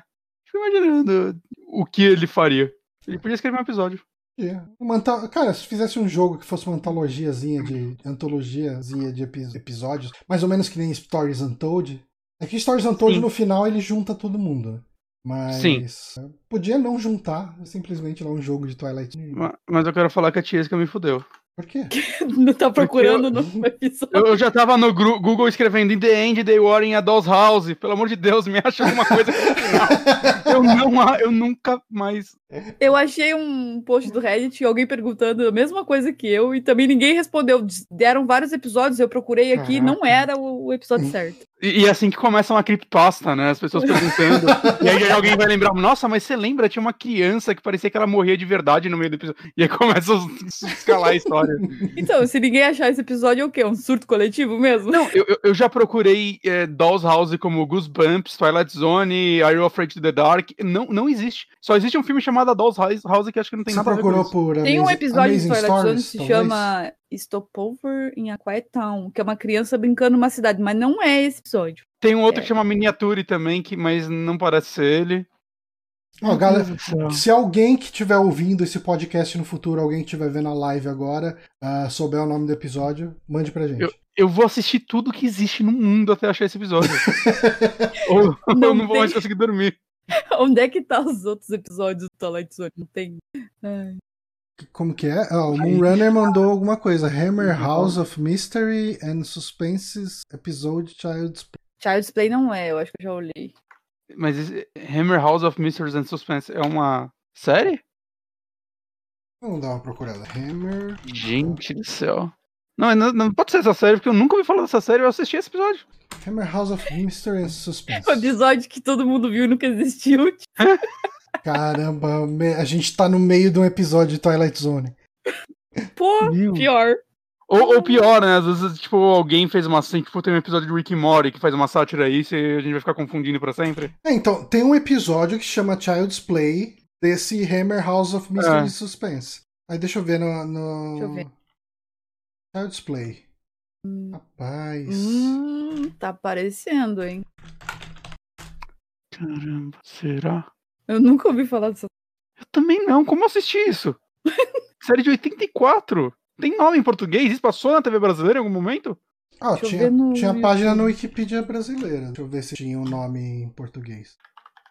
Tá, mas peraí, o, o Demon lembrou ou pesquisou aí? o nome em português é Cine Suspense. Aí sim. Caraca, meu Deus. Cara, eu, eu achei um videozinho aqui, tem um casal numa casa, mas eles não estão abrindo nenhuma janela. Mas eles ligaram uma televisão e não tinha nada na TV. Eu não me lembro se era mais de duas pessoas. Eu só lembro desse final. Esse final já fez parte da minha vida. Então, mas eu acho que era. Ó, a, a sinopse desse episódio. Uma família acorda e encontra e se encontra uh, aprisionada na sua própria casa, toda, uh, todas as janelas e portas seladas por paredes impenetráveis. Acho que deve ser isso. É isso mesmo aí, Bonatti. Fica a dica aí, depois você baixa e assiste. É, pelo que ele falou, não é nem só uma série, né? É uma série de filmes, na verdade, da Hammer. Então... E ele então. falou que esse episódio passou na Cine Trash. Hum, aí, ó. Pode ser. E pode ser que alguma série tenha feito algum episódio inspirado nesse filme. Mas acontece. Muito obrigado, Moonrunner. Muito obrigado, Você... porque talvez eu durma essa noite por sua culpa. Mas assim, é isso. Gostei muito do que vi do, da segunda temporada. Tem coisas que não são boas, mas no geral eu acho que o saldo foi positivo. É, eu, eu diria que assim, tipo, um terço dos episódios é muito bom, um terço é médio e um terço é ruim de doer. E aí então... sobrou um episódio de Birindy que você não sabe classificar. Não, é. Porque são 10. Não, mas daí tipo, você conta que o final de algum episódio era muito ruim, o meio era ok e o começo era muito bom. E daí continua aí, 33,333%. Tá bom, tá Ok. Uh, Bonatti, Bonatti, sua indicação. peraí, peraí. Tá morrendo. Eu. Não, é que eu achei o MDB desse episódio, aí tem Connections aí. Remake of Além da Imaginação, Spotopo, Topover in a Quiet Town. 64 esse episódio, hein? 64 da clássica? É. Conexões. Aí, ó. Talvez seja até ele. Um foi inspirando o outro. E é, eu, eu, quero saber onde isso vai parar. Isso daí vai longe. Eu vou, vixe, vou virar noite pesquisando essas porra. Muito obrigado. não sabia nem qual era a série que eu tava assistindo, mas tudo bem. Mas vamos à minha indicação. Olha só, eu que ia indicar outra coisa, hum. mas eu tudo errado. Eu ia indicar o Serious Sam 4, mas eu teria que ter jogado mais ele. Hum. E para isso, o jogo teria que não ter apagado meu save. E em paralelo, meu PC deveria não ter explodido enquanto eu tentava rejogar mesmo assim. Aí então eu vou falar de outra coisinha, gente. Eu vou falar de Captain Toad, porque eu tô rejogando ele. Já faz um tempo que eu tô rejogando ele. Que. Bom, ele saiu originalmente pra Wii U. Wii U. Eu tenho, eu tenho ele no Wii U. Ele saiu no Wii U e eu lembro que eu terminei ele num final de semana lá, mas eu, tipo, me dediquei só a terminar as fases. E depois, é, em 2018, agora ele saiu para Switch e 3DS. E ele é um jogo inteiro baseado num minigame do Mario 3D World de Wii U, que em breve vai sair para a Switch também. Nossa, é verdade. Eu tinha esquecido completamente que tinha esse minigame no. Sim, que para quem não sabe, dentro do Mario 3D World, ele tinha partes no mapa que se achavam os Toads e era tipo umas fasezinhas extras que você jogava com Toad, coletando estrelas lá. É, no 3D World você coleta estrelas ou é aquelas moedas douradas? Eu não tô lembrado agora. Eu acho que é umas moedonas. Ah, eu não, eu não tô lembrado exatamente. Mas o interessante dos minigames dele é que o jogo ele era tipo um. Os mapas eram tipo um, um dioramazinho, né? Que você conseguia circular a câmera por ele e ver ele em todos os ângulos. Só que o Toad, ele não, não pula. Uhum. Então, basicamente, você vai posicionando a câmera, né? E daí você vai, tipo, enxergando a, as passagens no cenário e tudo mais. E com isso você vai resolvendo pequenos puzzles. E foi um minigame que na época ele foi muito elogiado, assim. Eu lembro que eu achava uhum. eles muito legais, mas tinha um pouquinhos, né? Deveria ter uns cinco mais ou menos no jogo inteiro. E aí a Nintendo pegou e falou: vamos, bora fazer um jogo inteiro só disso. E, enfim, saiu o Captain Toad, originalmente no Wii U, né? Eu cheguei a jogar ele lá. E é até engraçado assim que o, a versão de Wii U ela ainda aproveitava muito o lance das duas telas, né? Tipo, para você tem tipo esse cenário que você tá mostrando agora no, no vídeo, para quem tá assistindo em vídeo, é um cenário que é uma casa mal assombrada e uhum. tem algumas portas que você consegue manipular elas. Por sinal, Johnny, acho que você tá passando a versão de Wii U aí. É, eu também, eu tô vendo agora pelo controle. É, e você tocando na tela, você é interagindo com algumas coisas na, no cenário para movimentar eles e tudo mais. E é até engraçado, né, que o 3D World também tinha algumas coisinhas assim. E tinha algumas coisas que usavam microfone também no 3D World, você tinha que assoprar uns negócios para as plataformas subirem e tal. Nossa, que eu quero ver como eles vão adaptar isso no Switch, né? E no Switch eles adaptaram basicamente se você jogar no modo portátil, continua o touchscreen, normal, né? Mas se você tá jogando na TV, como eu tô jogando a maior parte dele, é, eles adaptaram essas partes que você toca na tela pelo pelo sensor de movimento do controle, o giroscópio dele. Uhum. Ele basicamente deixa um cursor na tela. Eu jogo mesmo com o Pro Controller, você consegue ir apontando e funciona como o seu dedo, né? A única coisa ruim, que é inclusive algo que eu tô meio preocupado no Mario Galaxy, dessa coletânea é que, como ele não tem a barrinha do Wii, eu acho maravilhoso que não tem aquela barrinha, né? Você não tem que ir apontando para ela e nem ter uma distância mínima para você mexer, é, conseguir mexer na tela, mas por conta disso é, ele descalibra bastante, né? Dependendo sim, do que acontece. Sim, eu, então tem eu um joguei botão um pouco que... do, do Galaxy no Switch e é, ele né? descalibra bastante, cara. E o que acontece é que eles colocaram um botão que você reseta sempre o cursor pro, pro centro. Uhum. Né? O que, que, às vezes eu até uso a meu favor, que aí, tipo, eu tenho que mexer no canto direito muito longe para não ficar assim com a mão. Eu viro minha mão pra esquerda, reseto pro centro e volto ela pro centro e vai pra direita, saca? Eu dou umas roubadinhas assim. É... O que, beleza, né? Acho que é uma forma ok de adaptar isso, né? Não teria como eles forçarem você a só jogar esse jogo no portátil, seria estúpido uhum. da parte deles. Jogando no portátil, você consegue tocar na tela e fazer consegue, isso? Consegue, consegue. Consegue ah, tocar na tela. E eu acho que você consegue manipular o cursor também se você quiser com o giro, se você quiser. Uhum. Acho que ele te permite as duas coisas, se eu não me engano. Uhum. Mas eu não, eu não sou um narrador confiável. É... E, cara, esse jogo ele é muito legal, assim, ele... Vale falar que ele não saiu a full price, desde a versão do Wii U, acho que ele já era, tipo, 30 ou 40 dólares, né? Ele, até na, na eShop brasileira, acho que ele tava, tipo, 180 reais. É, não sei se subiu o preço agora, né? Como tudo. É, subiu o preço de quase todos os jogos é, ali. Eu peguei ele numa promoção que teve há uns meses atrás, acho que foi tipo uns 120 reais. O que é um preço justo, assim. Ele é um jogo que ele não é muito longo, ele tem umas 5, 6 horas. Só que ele tem bastante coisa para você fazer, né? Se você quiser fazer 100% e tal. É, toda fase tem três diamantes para você coletar. Né? Que alguns são meio óbvios, outros são bem escondidos e tal. É bem divertido você ficar procurando eles. E você precisa deles para liberar novas fases, né? é, só com as estrelas você não libera, né? Você normalmente não tem que pegar todos, mas é, se você pegar pelo menos umzinho por fase, você consegue terminar o jogo. Né? Mas se você pegar todos, bom, é um desafio é, mais. Nesse aí. momento ele tá 200 reais. Nesse momento ele tá 200 reais, é, deu uma subidinha. É. Que triste. Ah, não precisa subir esse jogo, saca? Não precisa subir. Sobe os novos, mano. O jogo que saiu há dois anos atrás. Um relançamento de dois anos atrás ter reajuste de preço pra cima é muito babaca. Uhum. É, além é, desses diamantes, né, tem a estrela que você tem que coletar no final de toda a fase. É, tem um desafio que você só fica sabendo do desafio qual ele é depois que você termina a fase uma vez. Você pode fazer ele sem terminar, se você ver na internet ou se você só conseguir, mas normalmente, assim, a, o jogo só te fala qual é esse desafio depois que você termina a fase uma vez. Que ele varia bastante, assim, desde, sei lá, tem o um desafio que é passe da fase sem tomar dano. É, tem fase que você sei lá, passa sem ser visto pelos inimigos. Você tem que arranjar um jeito de jogar de forma stealth. Tem essas fases que você tem que manipular o cenário, e às vezes o desafio é, ah, termine a fase tocando na tela só três vezes. Então você tem que manipular o mínimo possível para passar dela. Né, isso envolve também, é tipo, muita fase você não vai conseguir pegar as, as três joias e fazer o desafio de uma vez. Uhum. Algumas é, literalmente não dá. É. Você vai ter que jogar ela mais de uma vez. E além disso, tem um lance que, se eu não me engano, na versão de Wii, de Wii U era atrelado aos amigos, que você libera um minigame extra que é você procurar um Toad pixelado na tela. Nesse daí ele já tá, né? Basicamente, você na fase, você pode iniciá-la nesse modo, que é basicamente você tem que ficar rodando a fase e encontrar em que lugar dela tá um Toad pixelado. É, é, bem legal esse minigame, porque conforme você vai andando no mapa, você, tipo, eventualmente você vai ouvindo o barulhinho dele, e você vai seguindo para você achar. Tem fase que você, tipo, começou ela, você gerou a fase, você já viu ele. Ele tá óbvio. Uhum. Mas tem fase que só vai liberar ele depois que você, sei lá, fizer algo específico na fase, que você vai mudar o cenário, ou você vai para um andar mais alto, ou algo do tipo, e aí sim você vai enxergar ele, né? É um desafiozinho essa e tal. É, e o jogo, ele meio que tem três campanhas, quatro contando com a bônus, né? Que, tipo, é até engraçado que você joga a primeira vez, você começa lá Start Game, aí você joga, tipo, umas 15 fases, vence o chefe, a primeira missão é, é, tipo, a primeira campanha do jogo é você salvar a Toadette. Hum. E aí você salva ela e sobe os créditos, você terminou o jogo e você, o quê?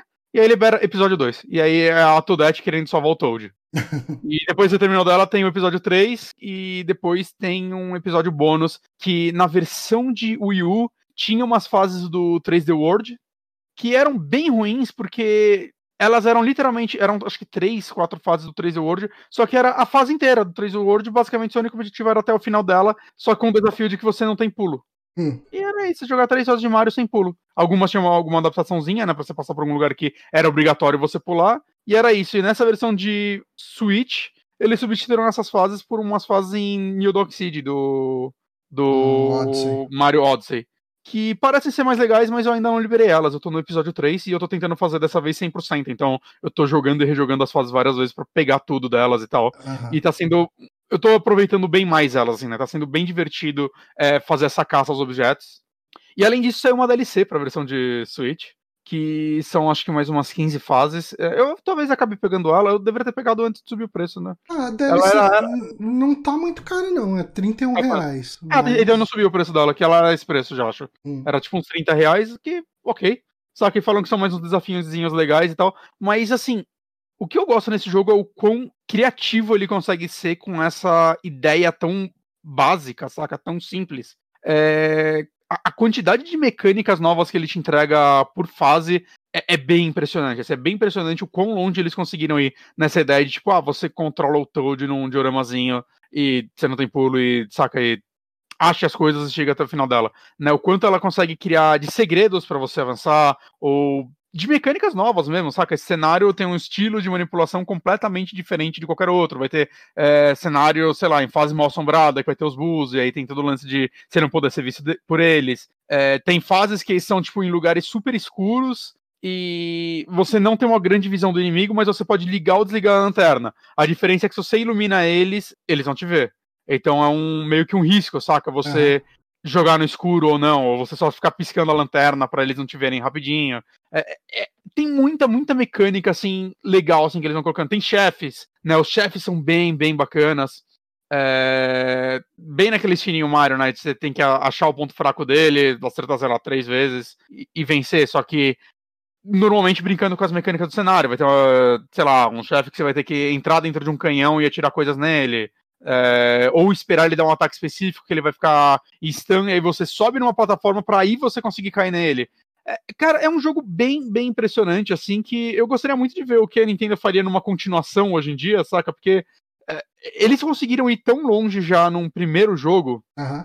que eu fico imaginando como mais eles poderiam pirar numa continuação. Eu não sei se isso vai acontecer um dia. Saca, eu não tenho ideia de como ele é de venda e tudo mais. E a Nintendo, ela não se importa em fazer o que a gente quer. Saca? então, a gente pode morrer pedindo esse jogo. É, é engraçado, né? Que acho que é o primeiro jogo que o Toad foi ter.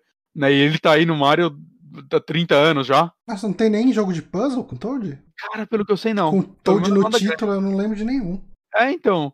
E é engraçado, né? Tipo, ah, vamos criar esse minigamezinho dele dentro desse jogo. E foi tão legal que eles conseguiram pirar num, num jogo inteiro. Aham. Uhum. E, ah, ele teve uma atualização em VR para aquele VR card box da, da Nintendo, mas como eu não tenho aquilo, eu nunca vou saber como é. mas é um jogo que eu total vejo ele funcionando bem em VR. Uhum. É, Vocês porque... nunca jogaram, nem ele nem o original? Não, eu só joguei não. as fases do Odyssey. Hum. E eu gostei muito das fases do Odyssey. Desculpa, pode falar, Tia. Tô meio afastada dos consoles da Nintendo. É, tá, tá vazando. Eles não, não colaboram, né? Não. É, eles não se importam com a gente. O pessoal pergunta agora, geração próxima, Play 5 Xbox Series ou Switch? uh, ah, o Switch é disparado, acho que é o console que eu mais jogo hoje em dia, assim, eu, eu gosto muito do... Não adianta, eu sou nintendista, acho. Cara, eu, eu assim, eu tô indicando série hoje, porque a única coisa que eu tenho jogado é Mario 64 no Switch. então fica complicado. Toma esse é. jogo de 96 que você paga 60 dólares nele. Beleza, mas você vai jogar ele pra caralho porque ele é mó legal, né? É, vou fazer o quê? Desculpa. Se gosta, gosta. Não adianta. Não é. tem como. Mas, mas assim, é um jogo que também não tem muito o que falar dele. Eu acho que ele tem puzzles realmente muito, muito legais. É, ele tem um desafio bacana, só se você quer fazer 100% nele. Né? Ele tem algumas coisas depois. É que eram atrelados Amiibos no, no Wii U, que eu ainda não joguei, que é tipo, tem um modo que você falam que é bem difícil, que basicamente são uns labirintos, que no final dele você pega tipo um teletransporte para um próximo andar, e são acho que 50 andares que você tem que fazer. Só que é sempre, tipo, com um Toad sombra te seguindo, que é um desafio que existe em algumas fases, que é tipo uma sombrinha dos Toad que vai te seguindo e vai repetindo todos os seus passos, e se você parar, ele te pega e te mata. Hum. E é você tendo que fazer 50 andares disso, fazendo isso enquanto você desvia de inimigos e acha o caminho certo. Eu não vou nem tentar. Me deu medo esse negócio aí de Toad. É, eu, eu, eu cheguei a ver vídeos da galera fazendo isso. E eu, ah, eu não vou nem tentar. Eu, eu, eu tô feliz pegando 100% das fases, das coisas normais das fases, saca? Mas é. e é um jogo muito bonito, assim, eu acho, Sabe que visualmente. Que eu, eu, queria tanto pegar esse jogo, mas 200 pila. É. É dinheiro, ah, né? Tá, cara. Eu acho que, é, se pera, tiver outra promoção que nem que eu paguei, 120 reais, acho que vale. Não, Sabe? Tá. Quando alguém vai te dar bastante diversão e tal. Ele... Eu acho que você ia gostar muito, Johnny. Você eu, que eu tenho certeza que sim. Eu tenho certeza que sim. Eu Mas... gosto muito de puzzle, puzzle de, de, de perspectiva, né? Nossa, eu adorava é. aquele joguinho de Play 3, Echochrome. Você lembra dele? Sim, acho que é um dos primeiros jogos de Play 3 digitais only, assim, né? Sim, sim. Era um que você andava com aqueles bonequinhos de palito e você tinha que ficar girando a câmera, porque às vezes o negócio que é, é uma rampa, você gira a câmera, ela vira uma plataforma, sabe? Era to toda a mecânica do jogo era baseada em você girar a câmera para as coisas virarem outra coisa. E, e, assim, esse Captain Toad eu acho que é incrível o quão longe eles vão em design de cenário, assim, uhum. não só, saca, dos desafios e tal, é muito, eles usam, tem uns desafios que usam aquelas, lembra aquele negócio do Mario é, 3D World que você, tipo, virava dois Marios, aí virava quatro Marios? Sim, sim, sim. É, era o, a, cereja. a, cerejinha, né? Uhum. E tem desafios com isso nesse, cara, que são muito legais. Acho que funcionam até mais, legais, mais legal do que no Mario, porque é você usando esse lance de você transformar vários e vários Toads pra fazer puzzles mesmo, né? né? Vezes deve ser legal. Mas, tipo, além dos puzzles, assim, do design de fase e tudo mais, é o design visual mesmo. Eles vão muito longe, assim, na, na criatividade dos cenários. Tem uns cenários muito bonitos, muito legais, assim. É, eu até acho triste, assim, que eu não vejo muita gente falando desse jogo hoje em dia. Também é porque, né, um jogo de 2014 que foi relançado agora. Uhum. Mas é, é, um jogo que eu gostaria de ver mais amor por ele, porque ele é muito legal. Uhum. Eu tinha esquecido quanto ele era. quanto eu tinha gostado dele no, no Wii E acho que o fato de eu ter jogado no, ele no Wii tipo, de uma vez, assim, eu só terminei ele no final de semana, que era a época que eu já não jogava muito o Wii E aí eu peguei ele, ah, vou pegar um final de semana e jogar ele até o fim. E maratonei ele e, tipo, não, não me dediquei muito a ir atrás de todos os desafios e tal. E tá me dedicando a isso agora, tá fazendo eu apreciar o jogo ainda mais, saca? Porque tem uns desafios que são muito criativos. Eu acho que, você, que, que o jogo ganha muito, assim, se você tentar fazer eles. É, eu tô vendo o vídeo aqui, eu tô achando bem bonitinho o jogo. Ah, ele é muito lindo. E assim, eu aproveitar que eu acabei de gastar um dinheiro com o meu Switch. O meu controle tava com drift, daí eu comprei outro Joy-Con. Hum. Quem sabe eu invisto um dinheiro. Eu vou deixar ele na wishlist do. Porque tem wishlist, né, no. Tem. Na eShop. Eu vou tem. botar e quando ele tiver com promoção, talvez eu pegue. Não tenho pressa para jogar ele agora também. Tô com é, três é, Mario pra jogar. Bom, se você quiser jogar no, no Wii U, eu tenho ele físico no Wii U. É que a gente não vai se ver fisicamente tão cedo. Não, se você quiser, eu te mando por log. Você paga o frete, vai sair tipo o preço dele no Switch. É, pois é. A gente mora longe. Pagar um motoboy. Se bem que não é muito caro o log, não, no log. Ah, eu, não, um, eu comprei um negócio de uma pessoa mais ou menos perto da sua casa, log deu uns 40 e poucos reais. É, é mas tô de boa. É. Mas eu acho que é isso. Com isso a gente pode ah, fechar aqui o podcast. Eu queria agradecer demais a presença da Tiesca aqui com a gente. Uh, obrigado. Uh, uh, se você tiver curtido, podemos te chamar mais vezes. Muito obrigada pelo convite. Muito bom. Eu, eu falei no início, antes da gente conversar, que eu escuto tanto vocês já que eu já tô me sentindo amiga. Tipo. quando, quando a gente fizer aquela live de Among Us, já está convidada. Ah, é? Bora marcar. Mas para quem quiser ver mais de você, o que a pessoa faz, para onde, onde a pessoa procura? Pessoa pode me procurar no YouTube ou na Twitch, só digitar Tiesca com TH que, que me acha. É, no, no post deste podcast, uh, na descrição do vídeo que a gente vai upar no YouTube e no SoundCloud vão estar os links ali, tanto do canal de Twitch, quanto do canal de YouTube, quanto do Twitter da Ties, que estarão todos lá no post. Novamente, muito obrigado por ter gravado aqui com a gente, foi uma conversa muito Valeu. legal. Gosto muito. E a gente fica por aqui. Uh, semana que vem, na terça, já começa a nossa programação de outubro? Não, porque terça que ainda é setembro. Mas uh, uma coisa que a gente está para começar em outubro, a gente comentou isso principalmente nessa terça. Outubro será o nosso Amiibo Outubro. Bota o calendário aí, tá aí ele fácil? Só o pessoal Ih, jogar. Rapaz, aí né? Cadê o joguinho de terror? Vai ser joguinho. Dá para abrir talvez o Twitter do Super Amigos, já que ele xado. Facilitamos a twitter.barra superamigos. Anota aí. Você que não segue, começa a seguir isso. Amigos não, amigos. Aqui eu já mudo aqui a câmerazinha para esse cara aqui, das pessoas. Vamos abrir aqui, pá. A, a nossa programação para o Amiibo Outubro, com muita coisinha de terror, será. Uh, teremos os podcasts sobre os filmes O Homem Invisível, aí com. Moonrunner vai gravar com a gente? Vai gravar com a gente. Moonrunner, que tá aí no chat, vai gravar com a gente. Falaremos então... do filme original e do filme de 2020. É bem bacana. Jogaremos Tamashi na terça-feira, uh, dia 6 de outubro, que é um indie brasileiro de terror de plataforma bem bonitinho, bem bacaninha. Bonitinho e macabro. Um, teremos Fantasmagória, um podcast, no dia 8 de outubro, com as presenças previamente confirmadas de Rick Sampaio e de Beatriz Blanco. Uh, teremos um gameplay de Visage um jogo. Fala de Visage aí pra mim. Ele é um jogo. Já tá sendo feito há muito tempo, ele tá em. Acho que ele tá em Early Access ainda. É, ele é um daqueles filhos de PT. Ok. Falando assim, parece que é um jogo político, mas não é. não tem política no jogo! Uh, falaremos também de Profundo Rosso, filme italiano do Dario Argento. Uh, uhum. Quem vai gravar com a gente, Bonatti? O presença pré-confirmada de Oswaldo, do Trecheira Violenta. Maravilha. Uhum. Na terça seguinte, dia 20, eu escolhi muito mal esse bloco de cor aqui, fica difícil de ler a data. Mas enfim, dia 20. Por isso somos programadores. Exatamente. Por isso que a gente nem chega perto de design. Uh, dia 20 de outubro teremos uma live de Patológica. Eu comecei a jogar o Patológico, eu tô em dúvida se ele vai funcionar em live, mas vamos lá. Esse jogo é muito bom. Um pouquinho que eu joguei, eu adorei ele. É, então, mas ele tem bastante texto e precisa prestar atenção pra saber o que, que tem que fazer, né? Ah, mas são as lives de jogo de terror, a gente tem que dar um foquinho no jogo também, né? Verdade. É outubro terror aí. Aí a gente vai ter uma live no dia 22, meio que um podcast de indicação falando só indies de terror. Mais ou menos que nem a gente fez aqui, um podcast de indie de terror. Um, um Super Amigos, um saque normal, só que falando só indicações de jogos de terror. Uh, é. Eu preciso. Eu fiquei de chamar a Thaís, ainda não falei com ela. Ah, eu ia perguntar se você já falou com ela. Não se ela tá ouvindo a gente, ó, a gente tá te chamando ao vivo. agora, agora, se você falar não, fica feio pra você. É, não, vou mandar mensagem pra ela depois. Uh, aí depois teremos Beast Inside, The Beast Inside, né, o nome do jogo. Beast Inside uhum. fica mais fácil. A live dele será dia 27 de outubro. Uhum. Fale de Beast Legal. Inside, Bonatti.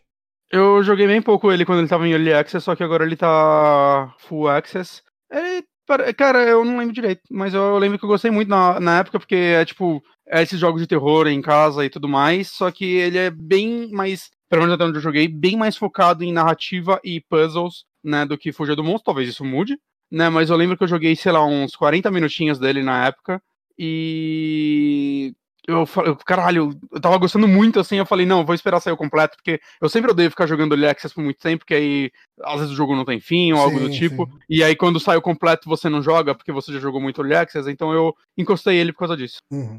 E é bem ter... legal o bicho Side. Você jogou? Você jogou? Joguei no passado, não acho que. Ah, que legal.